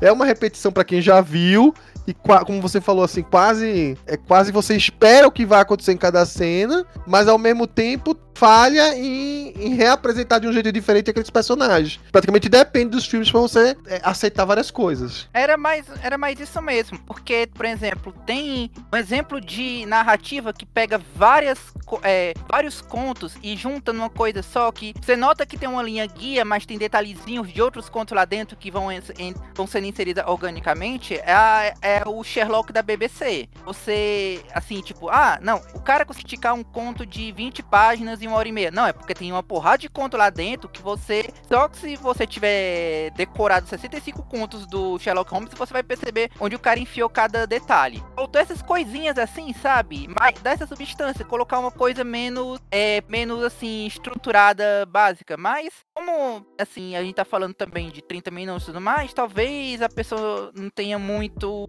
assim, colocado muito assim, até porque, infelizmente, nesse final é o final do temos que criar a grande arco da história que vai levar para uma grande conclusão no final. Mas que, enfim, é a parte que eu menos gostei. Se fosse só realmente um negócio antológico, terminasse ali com aquele final meio triste, ou sei lá, uma, uma deixa de quem sabe, porventura, talvez o Steve tenha conseguido sobreviver, aí ela vai ter agora a terceira temporada ter que ir atrás dele de novo, uma coisa faria mais sentido. Bem que, assim, de jeito como o Steve terminou também, foi uma das melhores coisas assim, porque você já sabia que ele ia morrer, mas você também não imaginava que seria daquela forma, até que aparece lá a nave ah, não, ele vai se matar. Ah, ele se mata desse jeito mesmo, sabia? É, é, então, Mas... o Felga falou, o final é bom porque ele já começa a surpreender com várias coisas.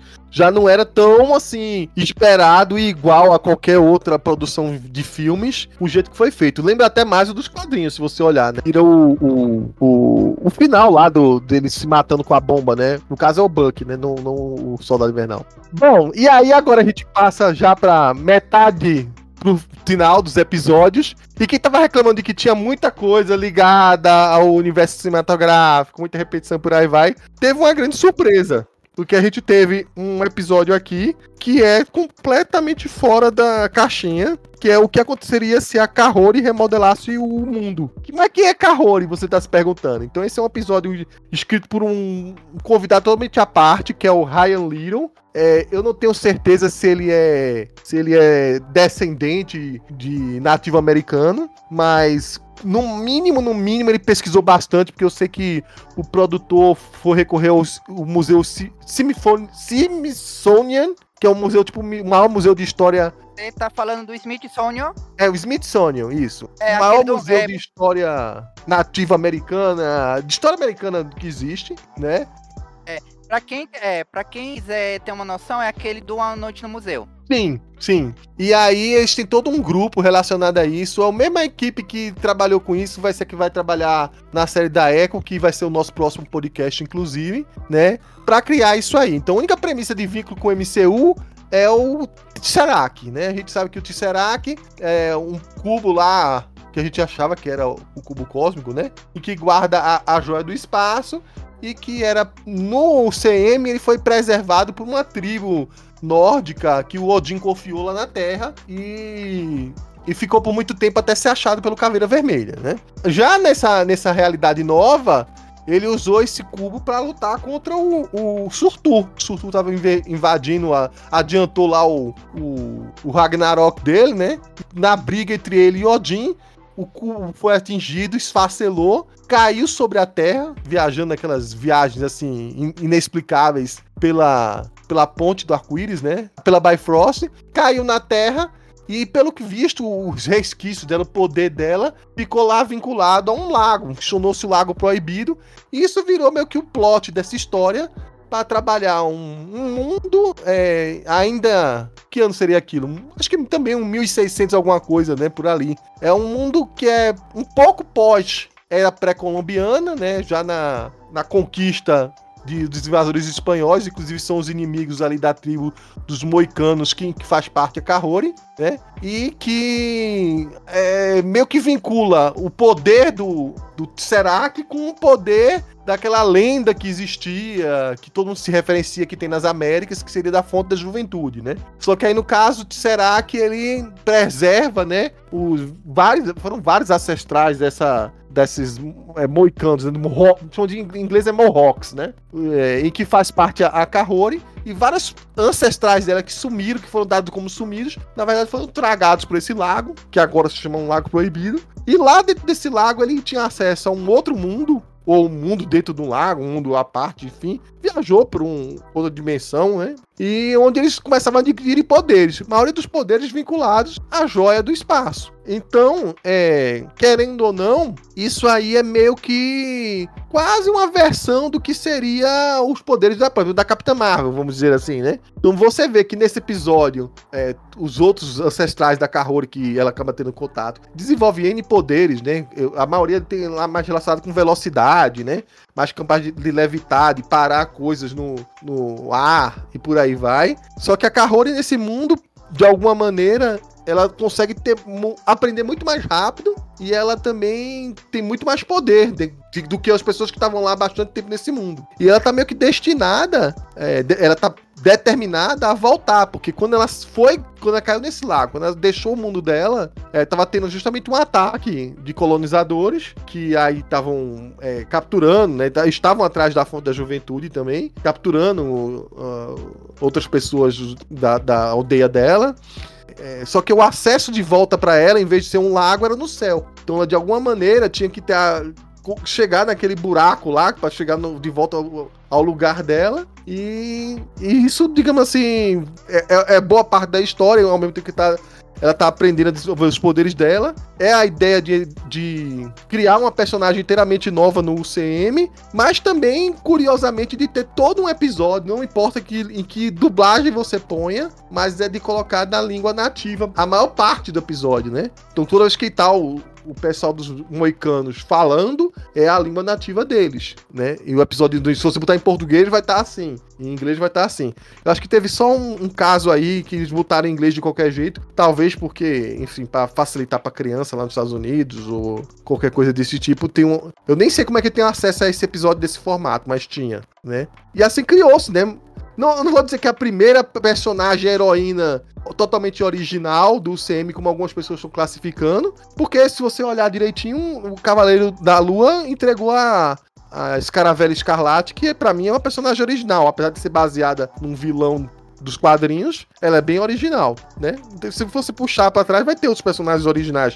Mas talvez ela seja, vamos dizer assim, a segunda definitivamente original aí, né? É um episódio muito bonito, a animação é muito trabalhada.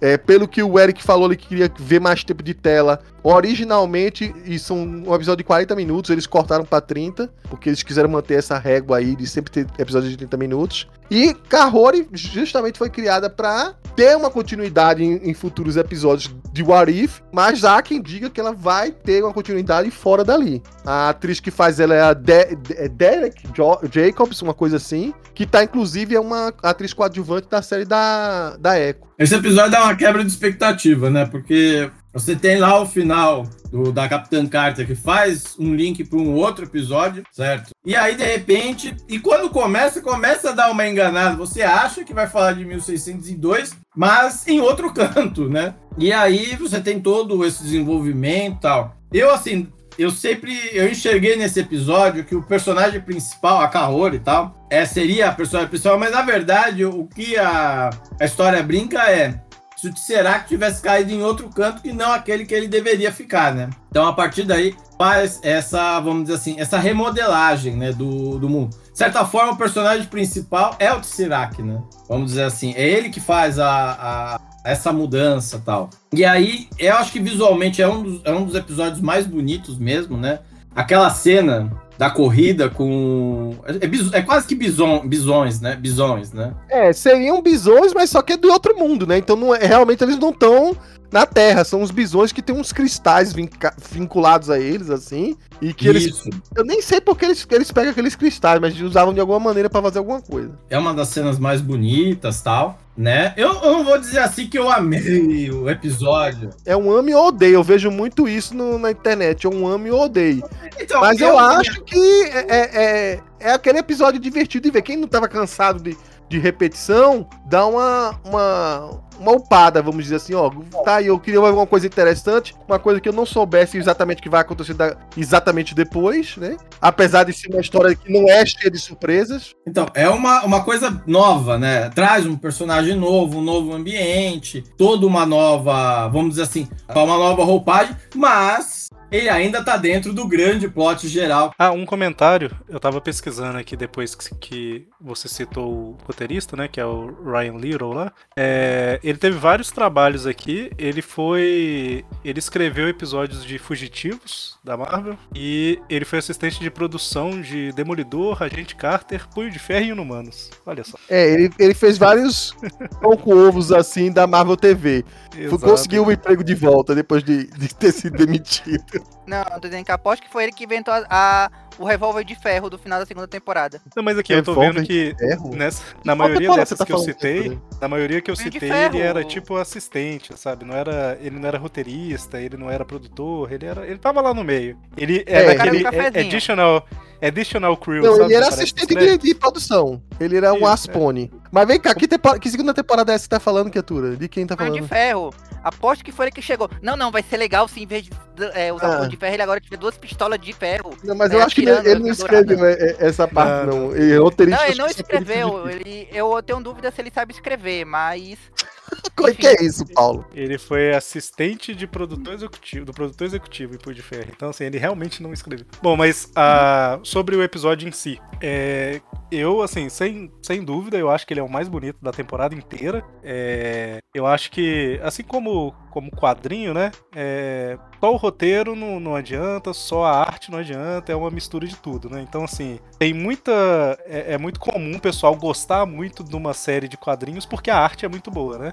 Mas quando a gente elogia a arte, não tô falando de vocês não, tá? Tô falando em geral. Às vezes quando você elogia a arte de uma série ou de um filme, o pessoal fala, tipo, ah, se tá elogiando a arte é porque o roteiro não é bom. Mas não, tipo, tudo faz parte do que compõe a, a experiência, né, que você tá vivendo. E esse episódio da, da Kaori, eu acho que é um que a parte artística dele é muito boa. E eu acho que é uma boa, boa apresentação de personagem, sabe? Eu acho que é, Eu gosto dessa ideia do. Lá em algum lugar, num canto, teve uma batalha, o Ragnarok chegou mais cedo e a joia quebrou. E aí ela caiu no. A, a joia quebrou, não, né? O Tesseract quebrou. E aí um pedaço dele caiu na terra ali, e é isso. Isso daí gerou toda uma situação que não tem nada a ver com, com o que tá acontecendo em Asgard, não tem nada a ver com o que tá acontecendo em nenhum outro lugar. Ela gerou uma nova história aqui. É- Esses. É meio teoria do caos, sabe? Tipo, bater de asas de uma borboleta e tal, enfim. No caso aqui não é tempo, né? Mas deu pra entender mais ou menos a ideia, né? E aí, assim, eu acho que a história é boa. Eu não, igual o Felga falou, eu não acho que é uma história maravilhosa, assim. Eu acho que é ok, é uma história legal. Ganha muitos pontos pela, pela arte dela, que eu acho muito boa. E, e vocês falaram algumas vezes dos episódios finais interligarem, mas eu não vejo isso como uma forma negativa. É, Não, que- que- eu, eu de jeito nenhum, entendeu? Assim, É eu sei que, que algumas pessoas não gostam. Não é só, por exemplo, o Paulo, que eu sei que, que não gostaria de coisas mais separadas. É, na internet, em geral, tem gente que queria que fosse assim. Ao mesmo tempo que tem gente que é aquele negócio. Não dá pra agradar gregos e troianos, porque vai ter gente que acha que os, esses outros que você citou lá, do Natal e por aí vai, são descartáveis e acha que esses do É. final são os que têm alguma coisa a falar. exato, Porque exato. Assim, justamente é, é, é, são os episódios que têm continuidade, entendeu? Então, assim, querendo ou não, isso, isso é, é que nem aquele final de Invasão Secreta, que eu odiei, mas tem gente que achou maravilhoso porque pelo menos tinha uma luta de super-heróis no final. é, é questão de gosto, no final das contas, né? Mas eu entendo que é uma questão de gosto, mas é assim, tipo, parece muito que chegaram com a ideia de fazer uma antologia, chegaram, vamos fazer uma antologia olha que tem esse Orif, dá pra fazer episódios separados, dá pra cada um poder viajar da sua forma. E, assim, começaram fazendo isso, aí chegou alguém de uma hora pra outra, pegou e falou: Não, gente, mas a estrutura de fórmula de outra temporada você tem que ter um clímax, você tem que ter uma season finale, senão não faz sentido. É, ninguém é que vai querer assistir, vai parecer que é uma, uma temporada só de filler se você não amarrar tudo no final. Parece. Aí eles tiveram que sair amarrando, assim, na primeira temporada pelo menos conseguiram fazer, digamos, a, todos os episódios são fechados, alguns até terminam no melhor estilo Arif, terminando com aquela pontinha de que vai dar tudo errado depois de deu tudo certo. Aí chega no, no foi a partir do Thor Baladeiro começou a querer amarrar as coisas e aquele lá do Chutron terminou de amarrar tudo. Mas esse daqui já foi quase tipo, parece que eles olharam assim: não, vamos, a gente quer fazer uma ontologia, mas tem que ter uma história amarrada, porque tem a, a Capitã Carter, eu tenho que dar um jeito de fazer com que ela fique, todo mundo goste dela, pra ela aparecer na Guerras Secretas e vai todo mundo gostar, e por aí vai, e ter a trama do multiverso. Mas e... é isso mesmo, Paulo, é justamente para agradar as pessoas que não, não, não gostariam que fosse do jeito que você preferia. Infelizmente. Mas a questão é que fica uma coisa esquizofrênica. Mas você acha mal é amarrado? Esse, tipo, você acha mal contado? É A história não, você acha mal eu contado? Eu acho que fica esquizofrênico. Não, não, mas é, não, calma, calma. esquizofrênico, porque parece duas propostas diferentes numa temporada só. Mas você acha mal amarrada a história? Tipo assim, é, não faz sentido, as, é forçado? Das, muitas dessas, primeiro, realmente fica um pouco forçado. Algumas das coisas até faz sentido. Aquela frase inicial, se aquela história, por exemplo, do Agente Carter teria sido melhor sem aquele final amarrando as coisas. Essa daqui talvez fosse um pouco mais palatável. Depois tivesse, ela tivesse que aparecer só pra ser a Mercúrio no coisa. E aliás, deixa eu só de logo dizer, a única coisa que eu tenho a dizer nesse episódio, deveria ser a Dani Monstar. Eu vou morrer dizendo que deveria ser a Dani Monstar. A, primeira, a única chance que teriam de fazer um episódio todo focado na Dani Monstar. E eles colocam, eles criam uma personagem só pra dizer, a gente não se rebaixa a esse negócio de quadrinhos, a gente vai criar nosso próprio personagem muito melhor que esse lixo de quadrinhos. Ah, cara, queria que a Dani Monstar, é só isso que eu queria dizer. Voltando aqui, que eu tava dizendo. A hum. ponto é que fica uma coisa esquizofrênica, porque fica metade da temporada são antologias, metade da temporada é um marco fechado. Talvez a gente não percebesse, digamos, eles tivessem diluído a trama da gente Carter em mais episódios. Mas ficou parecendo realmente que são duas temporadas totalmente nada a ver uma com a outra. É a fase antolo antologia a fase arco da Carter, entende? Até porque, Mas tipo. Você diz o seguinte, na verdade é o seguinte: parece que a segunda temporada tem, tem duas partes, não que são duas temporadas. Exatamente. A... Ah, tá. Porque a, a, primeira temporada também no final começa a amarrar tudo. E nessa é, também no final. É o, é o padrão três. Mas eu entendo, eu entendo que o, o, o, o, o ponto do, do Eric, que realmente, por mais que a gente não goste. Eu não, porque eu não vejo problema nisso. Que as pessoas não gostem disso, acaba tendo uma boa costume. Até porque Nesse aqui foi muito mais sutil do que na primeira. Eu até falei com o Felga em off, achando assim, Ih, lá vão, já estão montando seus guardiões do multiverso 2.0. E eu achei que ia para essa direção. Me, me surpreendeu porque foi uma coisa que parecia que ia para um lado e foi para outro. Mas isso eu só quero falar no final. Eu acho que o da Kahori não, não prejudique nada, porque, tipo assim, o final, final, final mesmo, ela dando uma pisa lá na, na rainha Isabel. Que eu nem sabia que era rainha na época, mas enfim. Não sei se também tá é, historicamente é, Cara, é, só, Mas... só, pra ficar, só pra ficar numa coisa. A Confederação Iroquense, que os moicanos faziam parte, fica lá nos Grandes Lagos, ali perto do Canadá. Quem foi para lá foram os franceses, não foram os espanhóis. Eles fizeram isso porque é uma, uma coisa que, desculpa dizer, mas desde 1602 a Inglaterra faz, os americanos acabaram pegando, é sempre jogar a culpa nos espanhóis em tudo aconteceu de ruim nas Américas. Aí eles esquecem franceses, esquecem os ingleses, passa pano para todo mundo, só os espanhóis e os portugueses, grandes genocidas vilões. Aí, aí passaram um pano gigantesco, mas era para ser a França ali. Não é. faz o menor sentido o cara lá no canal, os espanhóis que foram colonizar o México e lá pra, lá pra cima fazer isso. Se fosse, é, né, eu imaginei que tipo, pudesse ter uma forçada de barra ali na história. Mas talvez para juntar, que, que eu não sei se é, mas já a ideia é que ela tivesse a ligação com a fonte da juventude. E geralmente, quando se fala dessa história, sempre se fala com é, é aventureiros, né? é, espanhóis Porque atrás é- dela. É na. Era o. Acho que era Ponce de León, na Flórida. Uhum. Então, é, sim, o problema foi esse. Misturaram Flórida com. É, estudar história e esqueceram a geografia dos Estados Unidos. Pronto. É, Só mas mesmo assim, assim no é só no final que tem essa ligação. Então, pra mim, não perturba muito. Até porque o episódio final não é pra juntar, é pra, na verdade, destruir. Mas enfim, eu acho que, o, que eu concordo com o Eric. Não, não é nem porque é mal feita, é porque é tão sutil que não incomoda os, em quase os oito episódios. Eu, por que, que eu perguntei, até interrompi o Paulo no meio, eu perguntei se ele achou a história mal contada. Porque, assim, tem uma diferença da expectativa de ser uma antologia e não ser, com ser ruim. São duas coisas diferentes. Assim, a- você querer que seja uma antologia e no final das contas eles acabaram juntando tudo, virou uma bagunça e tal. Isso vai muito do, do, do gosto pessoal, não porque a série é ruim, sabe? Porque, assim, É, a- até porque é- é- essa coisa de antologia é uma coisa que botaram, a gente queria que fosse, mas é Sim, o mesmo chefe de roteirista, é o mesmo grupo de desenhistas fazendo tudo.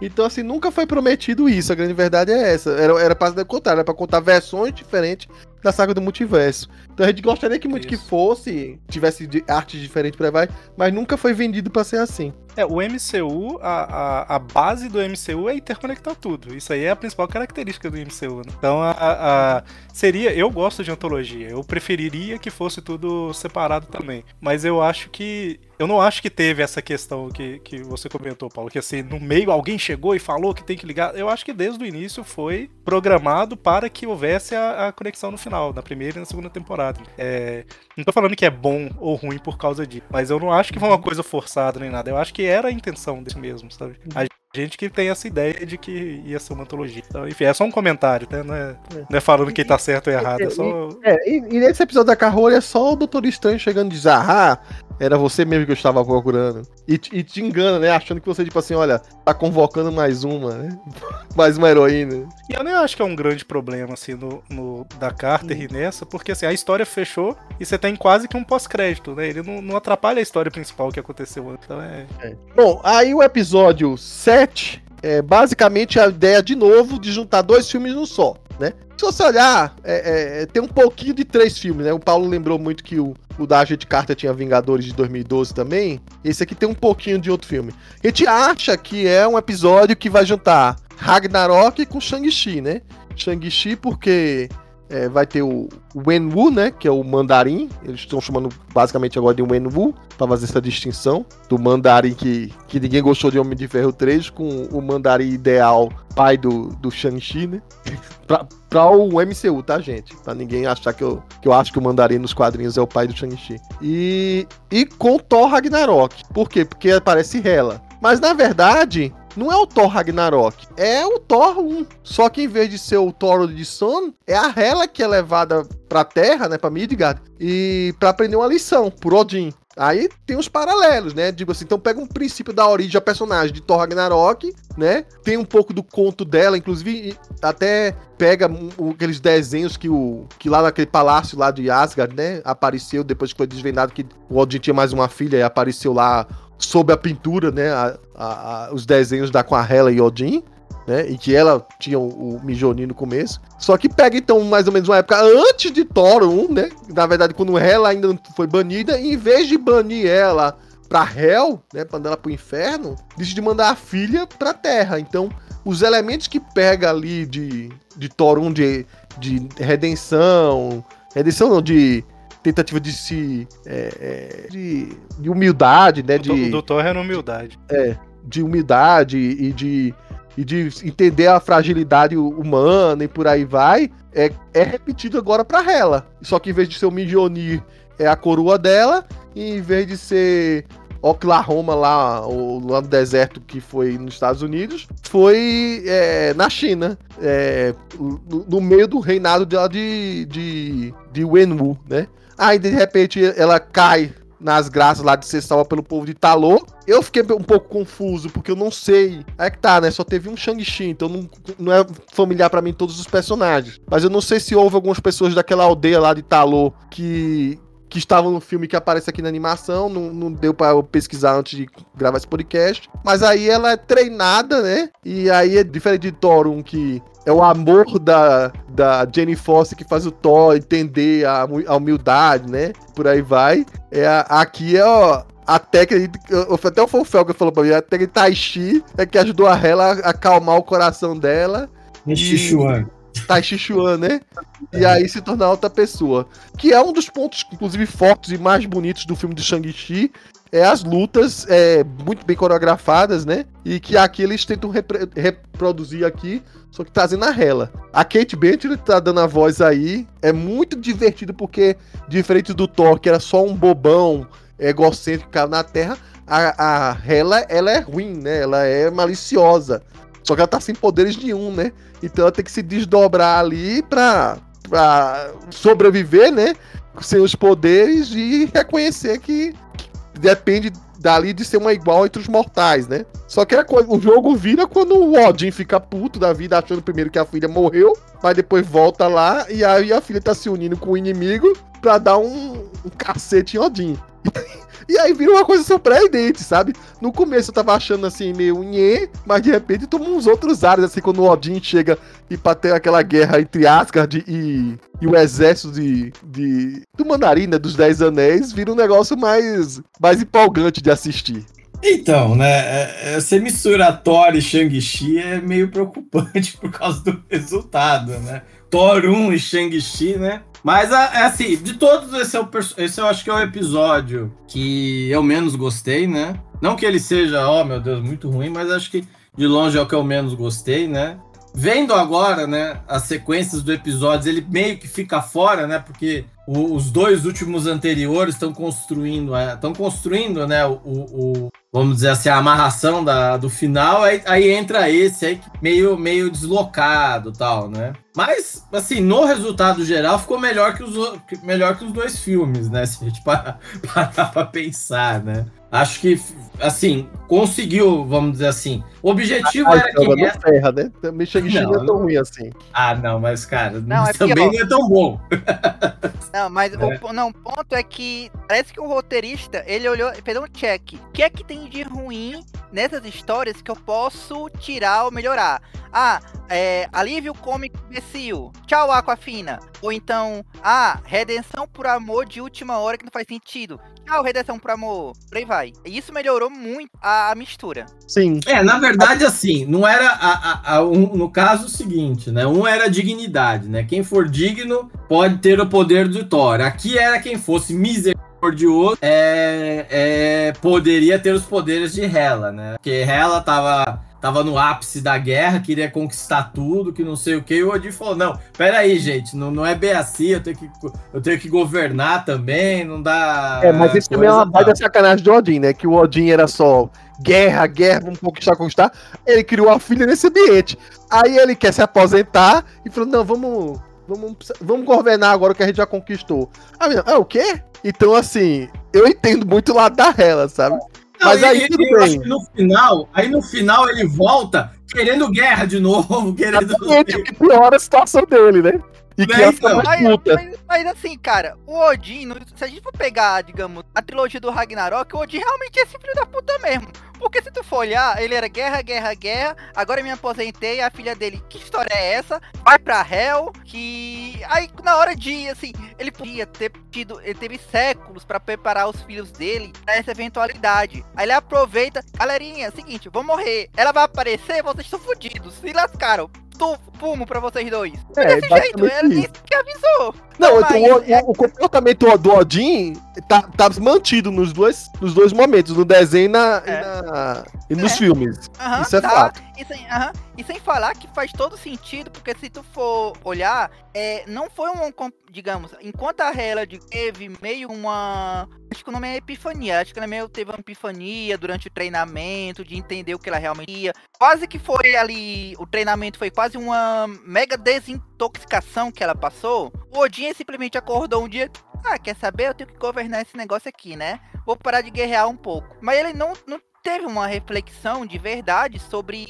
Por isso que foi tão natural pra ele que na primeira desculpa ele voltasse aos métodos antigos. É, e o que deixa ela mais peda... Daí, Pô, meu, agora você vem me encher o saco aqui, não sei o que, tralalá, né?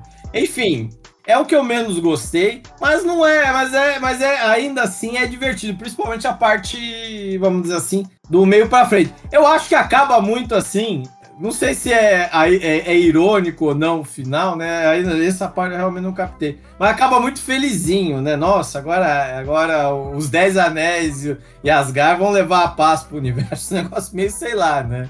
Não, eu não entendi que levar a paz, não. Eu entendi que eles vão se tornar um grande império é, e comandar dominando tudo. Eu disse como se fosse assim, é o 2.0. Ah, mas, é, mas fala um pouco de, de, de paz. Foi de paz sob o jugo do Enwu com a Hel. É aquela Né? paz com combinação. Foi isso que eu entendi. Mas ao mesmo tempo ela falou que ia levar séculos de, é, desfazendo toda a burocracia imperial que ele fez no nove, nos Nove Reinos. Eu nunca vi essa burocracia, porque se tu for lembrar do Thor Ragnarok, o Loki destruiu a burocracia inteira em dois anos. Eles Mas- falam que, que vão é, garantir a liberdade dos nove reis, que eles falam. E por Uhum. os Estados Unidos garantindo a liberdade do, do Oriente Médio. É assim, né? exatamente, exatamente, é isso aí. O Felga não gostou tanto, mas eu gostei desse episódio. Talvez tenha sido porque é que tem um, um fator que é que nem no segundo epi- no, no episódio, que é você não imaginaria esses dois personagens atuando juntos. Assim, Sim. então a interação deles é, ganha a história, assim, o Enru conversando lá com a Hela, porque nos outros, às vezes, você. Ah, mas é, são os amigos conversando entre si que a gente já viu em coisa de filme e tudo mais. Esse aqui não. É tipo, é você misturar é, vinho com cerveja e vamos ver o que, é que vai acontecer nesse trambolho aqui. Não, e, é- e é interessante, eu não sei se foi o, o ator do, do Benu que fez, acredito que até tenha sido. Mas ele não. mantém. Foi não, foi outro ator, eu chequei. Ah, mas assim, ele mantém o, aquela ideia do que o Enwu. Ele é um chefe militar, todo o exército, o comando dele é, quer que ele seja duro e por aí vai.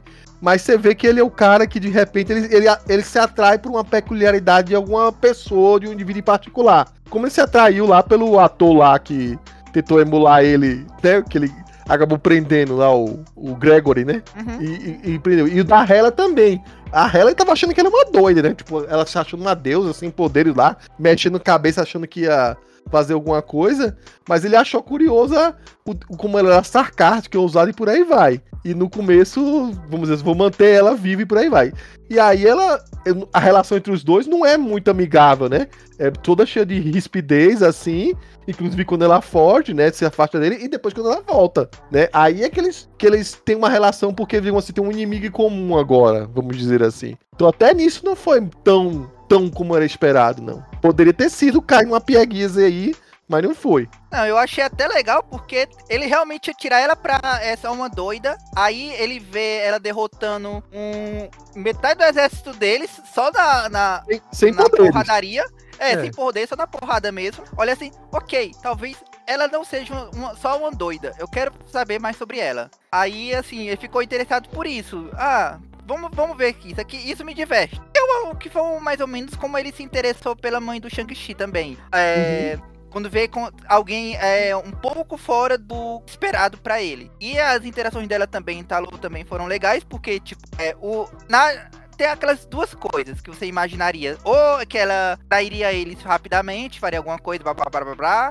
Ou então que ela viraria boazinha naquele momento. Mas conseguiram meio termo, que é. Ela tava lá na jornada de desintoxicação, mas ela não terminou a jornada de des- desintoxicação. Por isso que ela conseguiu, ao mesmo tempo, ser misericordiosa e virar os Estados Unidos. Aí, é, enfim, eu gostei desse episódio. Foi, foi curioso, foi, foi fora da caixinha, junto com o Vou te, Vingadores. su- vou te ser bem sincero, 80. Paulo. Eu achei, e o Felga também achou que esse seria o que você mais odiaria. Não é não, Felga? Mistura as duas coisas que o Paulo ama, né? Thor.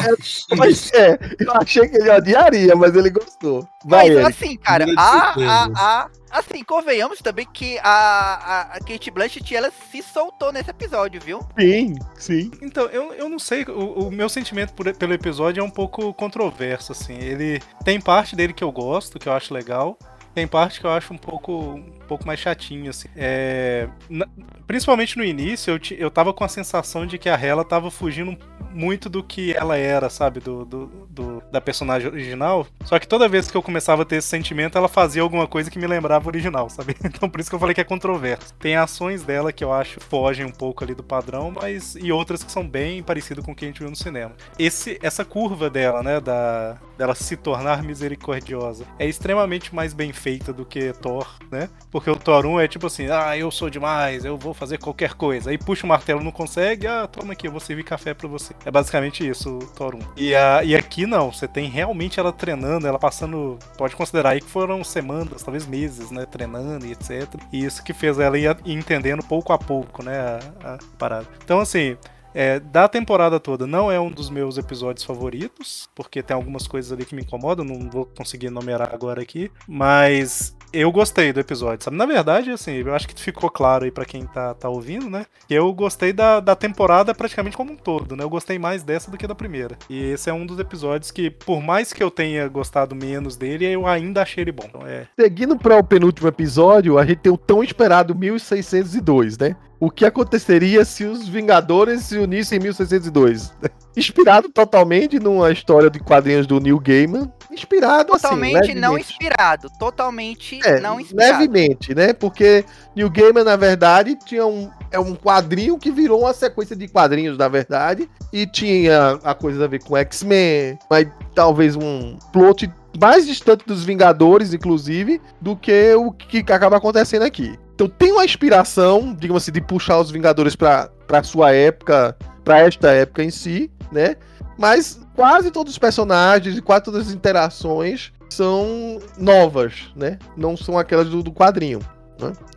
Então, começa porque a Capitã Carter é chamada por um Nick Fury que se veste de um jeito muito estranho, mais uma feiticeira escarlate Merlin, é assim que ela é definida, né? Wanda Merlin, que quer chamar uma heroína que usou a magia e essa heroína é que ia resolver o problema do reino. Né? Que o reino tá é, tendo alguma- algumas falhas, algumas coisas assim inexplicáveis, né? E a Capitã Carter que de- deveria ajudar. Ela acaba, entre aspas, presa ali, né? Em algum momento, o Del Vigia se oferece, ó, você não devia estar aqui. Você tem certeza que você está aqui? Eu posso te puxar pro teu universo de volta. Mas ela fica tentada com aquela escoteirismo de capitão, que tanto América quanto Carter nesse caso, de não fugir da, da ideia de ajudar as outras pessoas, então ela decide ficar. Mas à medida que ela vai, digamos assim, não resolvendo o problema, vai queimando pra ela o filme dela, né? Tipo assim, essa é a grande heroína ou é na verdade que tá criando confusão? Então você vai ver várias interações de personagens que, que não deveriam ser daquela época, mas acabam sendo, né? É o, o Steve Rogers vira o Rogers Wood, né? Ele cria um bando de, de, de, é, assaltantes, né? De bandidos que roubam dos ricos pra dar aos pobres, né? Aquela, aquela coisa, né? O bando tem um, inclusive o, o Homem-Formiga, que surpreendentemente desse é um dos poucos que mantém um poder, né? De Homem-Formiga ali. O Tony Stark vira um ferreiro. É, enfim, tem um mistério aí pra descobrir quem é que é que tá causando as anoma- anomalias nesse planeta. Então, cada vez surgindo mais forte, né? E aí é, é curioso que a, a grande surpresa desse episódio é que o que causou de criar essa versão de 1602 e que heróis vingadores se tornaram heróis medievais foi um- uma cena específica de Vingadores Guerra, Guerra Infinita do filme, né? Que é quando o Capitão América realmente vai lutar contra Thanos com aquele mesmo traje, né? E usando aquela, aquela arma lá, que é como se fosse dois escudos de mão, atinge a, a joia do tempo e causa essa alteração, né?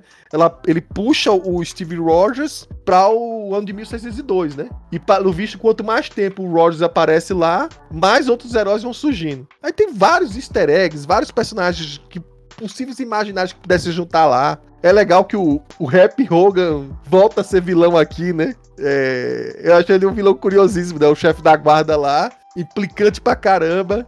O Joe Favreau deve ter se divertido muito fazendo essas dublagens aí, né?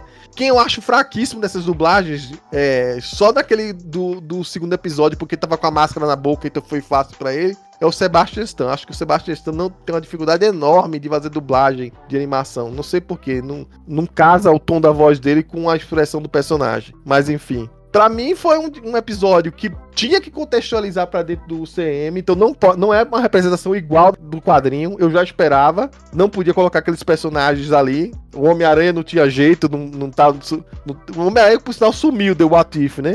Ele apareceu no What If da primeira temporada, aqui sumiu. Mas é uma coisa que fi- fica naquele meio termo, tênue lá, se pode usar ou não, a gente nunca sabe agora.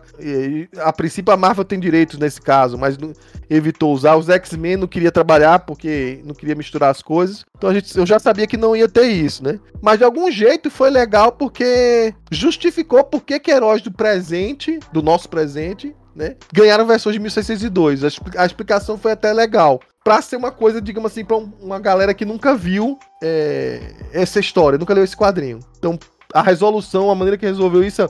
E é uma aventura bem aventuresca, pra mim me divertiu. Gostei muito das participações do Scott Lang lá, é, do Happy Hogan que eu já falei, enfim, de vários personagens que estão ali, né? O, o- o Stark também é, tá bem divertido aí como ferreiro, é, criando uma máquina pra tentar desvendar quem é o, o- a anomalia. Dentro do tempo que teve, né, dos 30 minutos mais uma vez, foi um que eu não senti que ficou corridão assim, que atrapalhado pra explicar as coisas.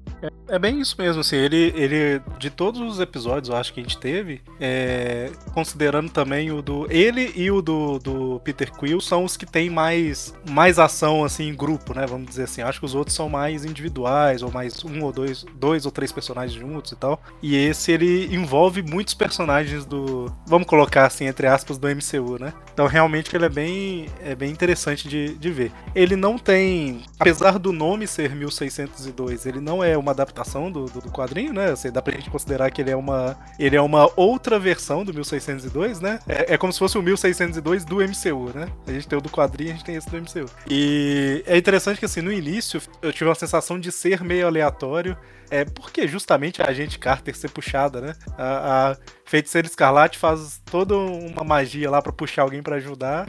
E vem a agente Carter, que é- não tem nada a ver com, com isso, né? Você pensa assim, ah, talvez é porque ela ajudou na, na, na primeira temporada, coisa de multiverso e tal. Mas no final das contas você vê que é por causa do motivo da anomalia, que era o Steve Rogers. Meio que tudo isso daí tava envolvido, né? Tudo isso se mesclou e por isso foi ela, né? Por isso não foi outro personagem. Ela, ela, querendo ou não, se tornou uma anomalia temporal, do momento que ela foi puxada do tempo dela pra ir pra outro tempo dela, entendeu? Agora, uma coisa. Ela, ela é uma anomalia temporal. Isso, isso é verdade. Agora, uma coisa que você citou que eu achei meio aleatória foi o rap virar o, o monstro lá, o freak lá. Porque não, Não, mas assim, ele não vira The Freak. Ele vira aqui? vira. Vira, vira, vira. Eu achei Ah, é. muito, eu achei muito Ah, é, vira, aleatório. vira de novo. É, três É, vezes, a né? briga, né, do, do- dos hooks, vamos dizer assim. É isso, dos Zucks com bigodinhos, né? Tem Porque pra razão. mim, É, não sei, pu- puxou, né?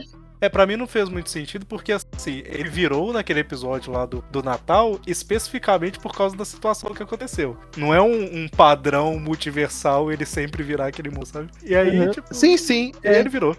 Mas assim, o, o lance todo é que também ni- ninguém. O Steve foi o primeiro a parar ali, vamos dizer assim. Mas pelo que eu entendi do episódio, ninguém daqueles heróis era pra estar ali, nem o Happy Hogan. Então eles foram puxados é, também de linhas temporais diferentes, como se tivesse feito uma, um, uma- um imã, sabe? O, a, partir do momento que houve essa alteração com o Steve, vários foram puxados pra lá.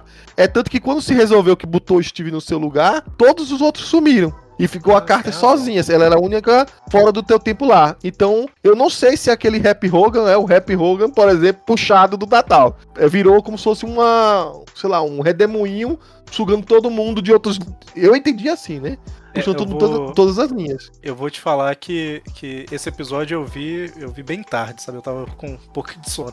E eu posso ter perdido, eu posso ter perdido É, algum detalhe. nenhum deles era, né? O, o Steve foi só o primeiro. Eu fui o primeiro, não, foi o, o Ima, né? Porque todos os outros fo- só foram parar ali por causa dele. É, a ideia é que não poderia haver esse grupo naquele, naquele, Entendi, naquele momento. entendi. É, então Certo. esquece o que eu falei, Então- que aí, é, aí faz, faz sentido, né? É, o que fica um pouco estranho aí no caso é então como que deveria estar aquele mundo, né? Sem esses heróis. Aí é talvez a história pra uma- um outro momento. É, o mundo, tanto que quando os heróis sumiram, o mundo virou bem pacato. Só tava lá a Carter lá atuando a cervejinha, um hidromel, sei lá. Mas eu gostei do episódio, assim. É, não, não, cerveja naquela.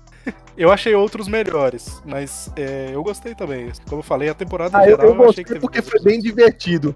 Eu, Isso, eu é, fui essa pego de surpresa com o exército de jaquetas amarelas E eu, what? É, não, foi E, e é ação, tipo assim, uma coisa pior do que a outra acontecendo. A, a, a, a batalha final lá foi, pra mim, foi bem divertido. Assim, cara, é um episódio bem divertido mesmo. Até porque ele, ele, ele dá uma. A questão não é, vamos dizer assim, retratar os heróis em 1602, né? É a resolução de uma, do problema temporal, né? Acho que esse é o grande modo. Tanto é que, meu, o, o- quando chega lá, a rainha é a Hela, né? Sabe? Por que, por que cargas d'água a Hela? É a rainha desse treco, A cara. rainha Hela, o irmão Thor lá é todo. É, é, eu jeito que é, né? Bobão. E o Loki é um, um bom vivan, né? O Loki, é o, o Loki fica imitando Shakespeare, né? Meio assim, É. sabe? E, e- Achou e- corrido, eu sou ator nele. né?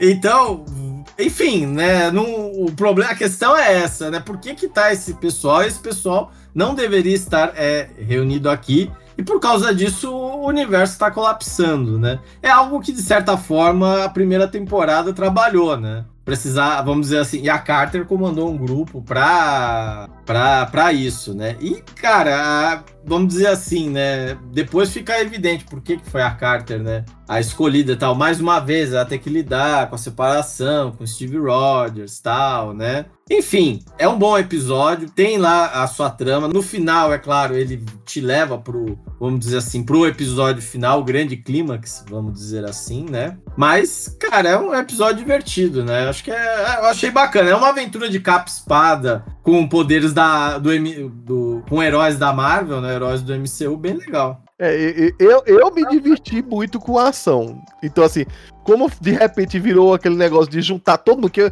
acho que talvez tenha sido o episódio que mais juntou gente ali. Mais atores diferentes, part- participação especial e, e é, personagens também, por aí vai.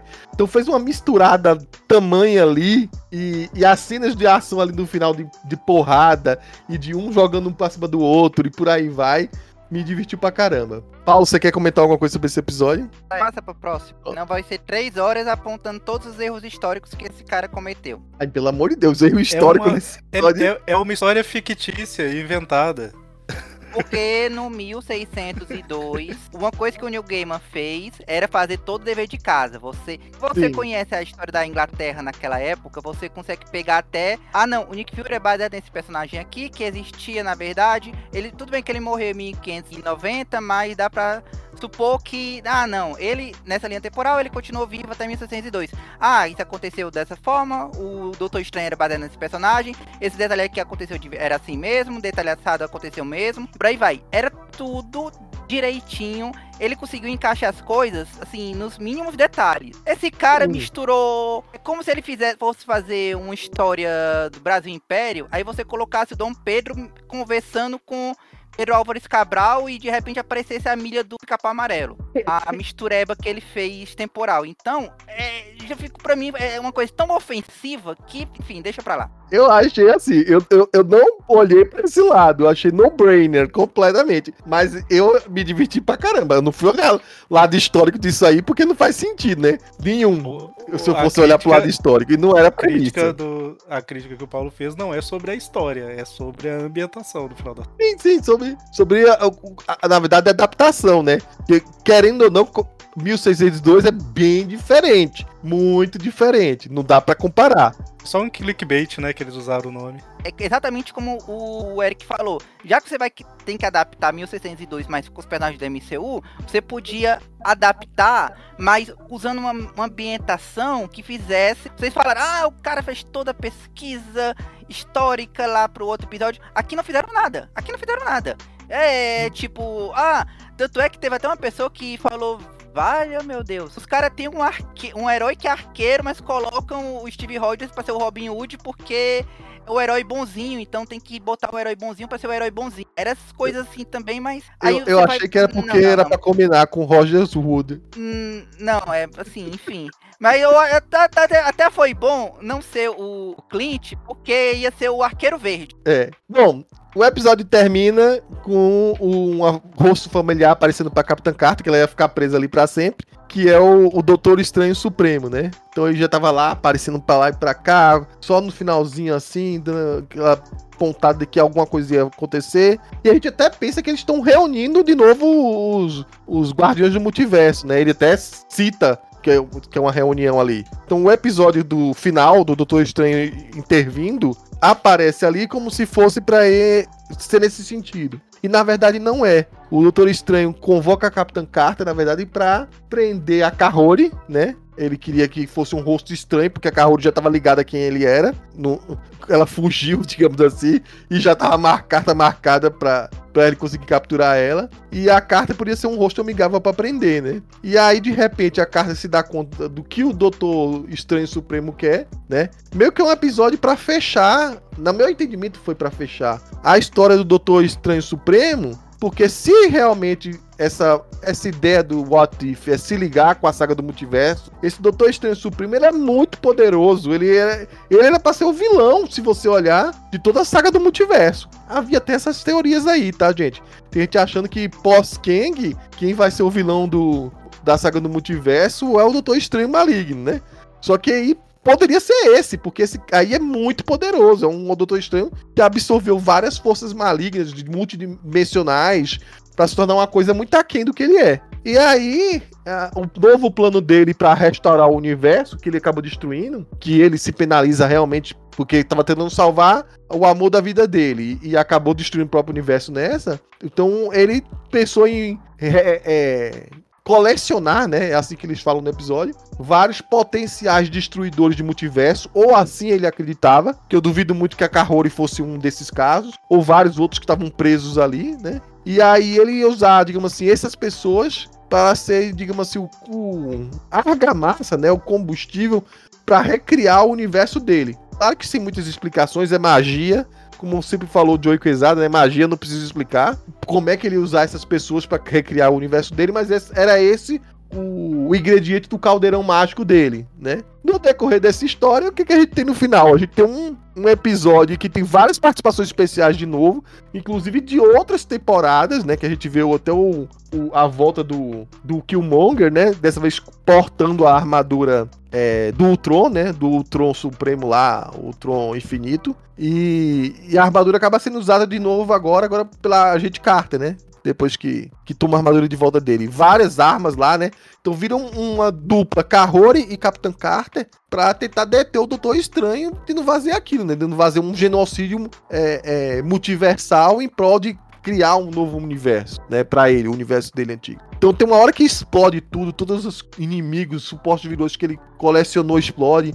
Tem algumas assim, eu não vou conseguir citar todas aqui, né? Mas tem várias referências, inclusive de prováveis inspirações de personagens que também foram dos quadrinhos, né? Não chega nem perto de ser uma coisa assim, como foi o final da primeira temporada. É, eu, eu, acho o final da primeira temporada mais, mais louco, assim, né? Eu acho muito divertido o episódio duplo lá, que o Tron descobre que o, o, tá sendo vigiado e o, e o, o Vigia precisa de um grupo para defender ele. Eu acho muito divertido. Tem gente que não gosta, mas eu acho divertido o final temporada. E esse aqui, mas esse aqui também não era para ser um, uma coisa que interligasse demais, sabe? Eu acho que tinha uns epílogos para puxar esse ou aquele personagem, mas era a intenção era dar um fim para esse Doutor Estranho Supremo aí, Mega Power. E um digno e, e finalzinho feliz. É tanto que eu tava falando pra, até pro Felga, assim, do jeito que terminou com esse episódio, dá a entender que, que poderia até acabar na segunda temporada. Mas existem já planos para fazer um Artif pra terceira, enfim. Quando tiver a saga do multiverso, supostamente vai ter mais aí. E eu não sei se os planos deles são para já começar a interligar com vilões importantes aí é, pros filmes, né? Mas, digamos assim, a história daquele Doutor Estranho Supremo termina aqui é, num episódio divertido, sabe? Mas mais com easter eggs e mais com aquelas coisas que você vê e que é divertido de, de luta do que com uma grande história em si. Então, eu gostei do final da, da, da, da, temporada, mas aí é uma coisa que você falou, assim, eu achei o final da primeira melhor, caso. É, essa temporada teve muitos episódios bons e eu, eu não acho que esse, esse final tenha sido o ápice, assim, né? Como a gente espera normalmente de um final. Tem, tem duas coisinhas, tem umas coisinhas que me incomodaram, mas é são detalhes pequenos, né? Tipo, sei lá, o, a Peg Carter pegar as, as joias todas na mão, por exemplo. Ela faz isso no momento lá, sem, sem armadura. É, sendo que o, os filmes colocaram que até o Hulk ficou com o braço todo ferrado quando ele, ele pegou a, pela manopla, né? Então, assim, é, é um detalhe pequeno, não é nada que estraga o episódio, mas me, foi algo que me chamou a atenção. E normalmente eu nem ligo pra esses detalhes, né? Então, enfim. É, também tinha aquele negócio da joia não funcionar em outro universo. Tinha uma coisa assim e lá funciona. Mas, enfim, detalhes. Re... É relevável, né?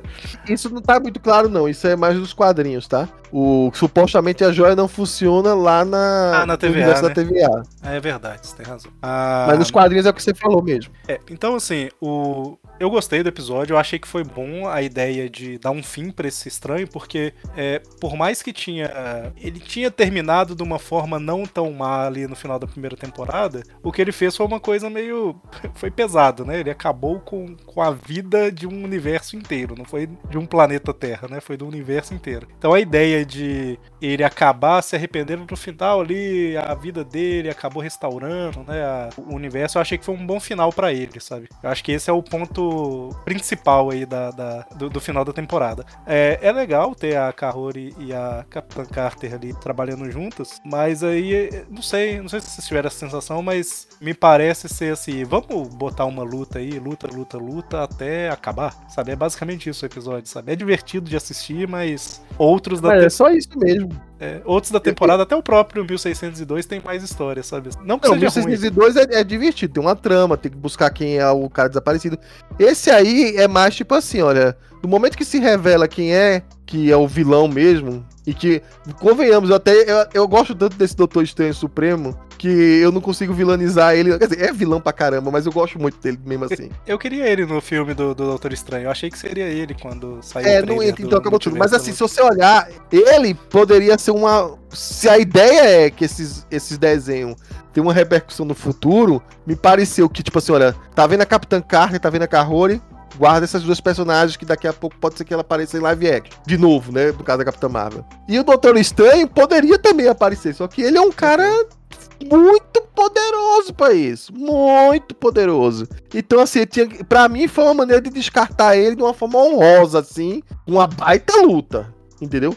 Mas não teve desenvolvimento de história nenhuma. Realmente foi, tipo assim, olha, olha esse cara aqui como ele é super poderoso. E dá um fim digno pra ele. E assim, né, só é, falando novamente, né? Eu não achei o episódio ruim, não. Eu achei o episódio bom. Mas ele é mais simples. Eu acho que esse é o ponto, né? Ele é mais simples do que outros episódios da, da temporada. Ele vale pelo final do Doutor Estranho. Eu acho que esse, esse é o ponto principal dele. O, o episódio dele da primeira temporada, pra mim, é um dos melhores. Se não, o Exato, melhor. É, é muito da bom, primeira cara. temporada. Por quê? Porque aí é toda uma desconstrução do personagem. Esse aqui é como se fosse uma continuação, vamos lá, entre aspas, desse, mas com o intuito de realmente dar um, um final pra ele, porque ele foi usado nos Guardiões lá do multiverso e ficou deixado de lado, mais uma vez sozinho no mundo. E ele sendo do jeito que ele era, ele não ia ficar parado, uma vez que ele sabe que pode circular entre os multiversos agora. Era isso. É o que o Eric falou, né? É, é um episódio simples, né? Se comparado com outros e tal. Mas ele é um bom episódio e ele dá essa uma conclusão. Eu- eu a parte que eu acho mais interessante é as brigas entre as versões dos personagens, né? Aí você repara, lá tem um, tem um, acho que tem um Loki pistoleiro, tem dois Thors brigando ali no meio, volta a Hela, você tem, né, a a Wanda, a Wanda zumbi, né? Isso, a Wanda Zubi. né? Você tem e, e, assim resgata alguns pontos da, da primeira temporada, né? O Killmonger, a, a própria armadura, né? Você resgata alguns pontos para trazer essa essa conclusão, né? E de fato era um personagem muito poderoso e aí só tinha duas escolhas: ou você manter ele proscrito, né? Ou seja, ele vai ficar ali naquele pedaço de, de universo lá que ele que tinha sobrado, né? Só sobrou um, um pedacinho ali, certo? Ele agora diz que criou um castelo, né? Um reino, um negócio assim que ele diz. Que criou, né? É, ou, ou você encerra dessa forma, né? O, o personagem, né? E de fato, é, você tem uma, uma baita conclusão com lutas, tal, não sei o que, toda aquele, aquela coisa que a gente espera. E aqui realmente funciona ter uma briga de, de superpoderes, não invasão secreta, mas aqui isso funciona, certo? Porque a, a, a dinâmica da série permite isso, né? E visualmente é... é... muito bom ver ele tendo aqueles acessos demoniados assim. Ele Não, tipo, é... se transforma, aí, aí tenta voltar ao normal, né? Pra se controlar, aquelas coisas muito legal. Não, o episódio, ele é muito bem construído e tem uma briga. Tudo bem, você pode falar, pô, mas como é que a, a Capitã Carter aprendeu tão rápido a usar as gemas, os poderes tal? Bom, enfim, é. A enfim. coroa de Hela.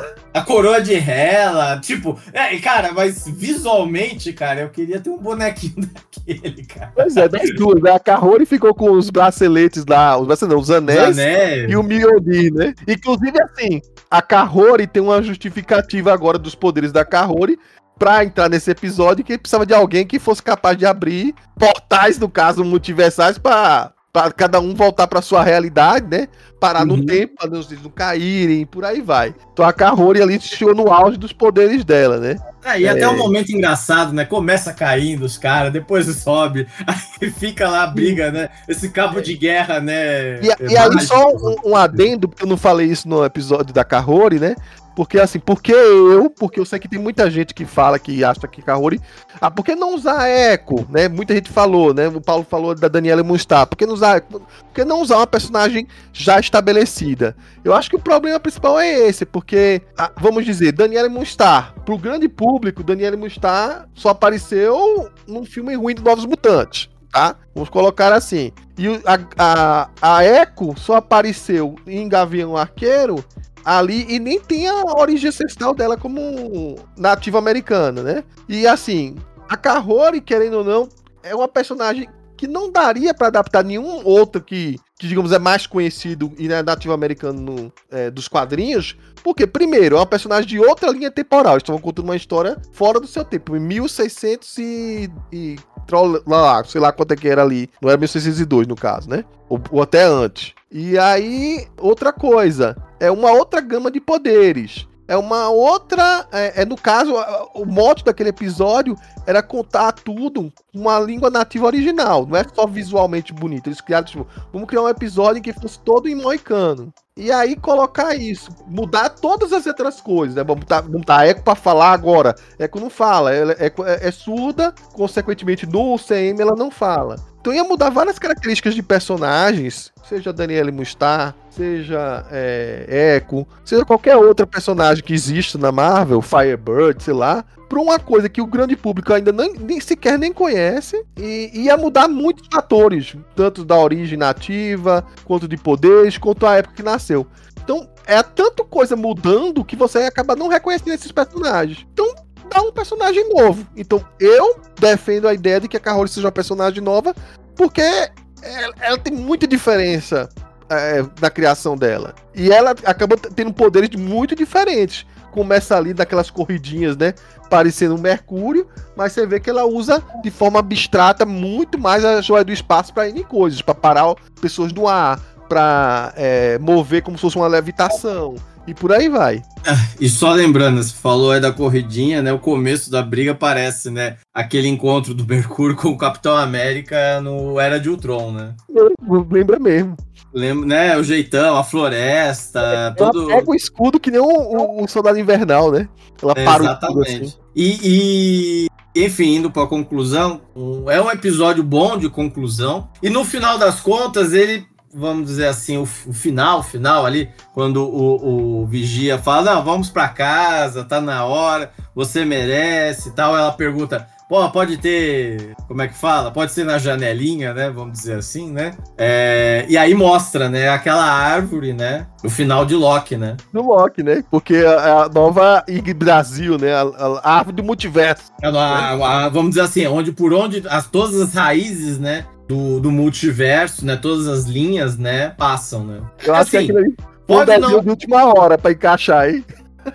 Pode até ser, é como eu tô dizendo, não é melhor que o final, não é melhor que o final da, da primeira temporada. Aquilo lá é muito bom em, em vários sentidos, né? Mas é um bom final e, e- e, vamos dizer assim, dá uma boa conclusão para um personagem muito bom, mas de difícil utilização fora desse desse ambiente que é o estranho, esse estranho estranho, vamos dizer assim. Estranho supremo que eles chamam. É, então, estranho supremo. Mais alguma coisa antes de terminar? De alguém?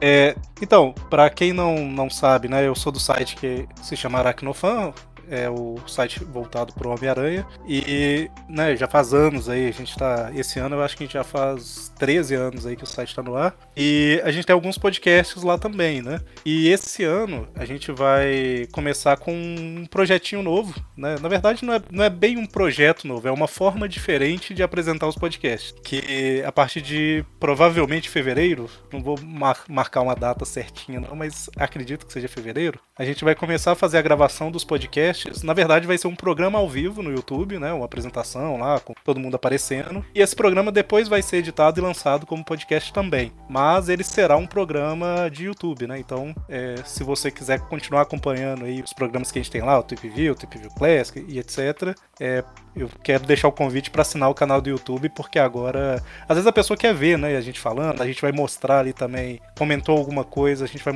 mostrar uma imagem na hora, tal, fica uma forma mais, mais dinâmica de mostrar alguns conteúdos que a gente faz, principalmente esses de comentar revista, né? Então, em primeira mão, mandar aqui primeiro, ainda não, nem postei no site isso então é, fica aí o convite para todo mundo. E só um adendo para todo mundo, quem tiver, quem não conheceu o Aracnofan, eles têm um podcast lá do Tweep View Class que está pegando agora esse ano desde o ano passado, mas esse ano também as histórias mais clássicas do Homem-Aranha, ou seja, a saga do clone. Exatamente, comentando edição por edição, uma a uma ali, ó, detalhando. Que coisa maravilhosa.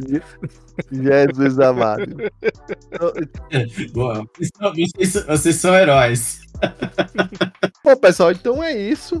É, a gente encerra aqui mais uma temporada de What If. É, já tá certo ter a terceira. Já teve um pequeno teaser de um episódio que é junto o Soldado Invernal com o Guardião Vermelho, como se fosse um road movie, pelo visto, né? Pelos Estados Unidos. Só que o Soldado Invernal quer agir sempre daquele jeito, tipo, vamos matar é, para resolver a situação. E o Guardião Vermelho parece ser mais um agente de boas ali. Então parece um road movie, pelo menos é o trailer que, que mostra. E seria um episódio, inclusive, dessa temporada aqui. Então, algum episódio da terceira veio pra cá.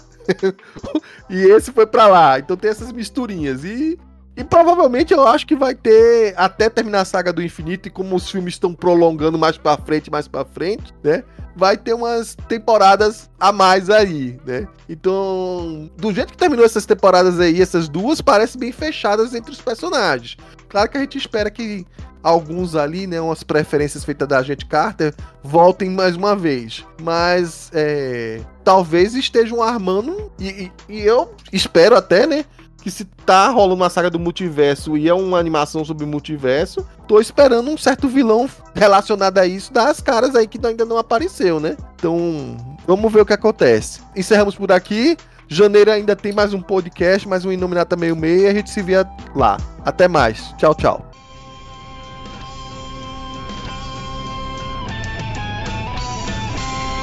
Este podcast é um oferecimento do site Universo Marvel 616. Acesse www.marvel616.com.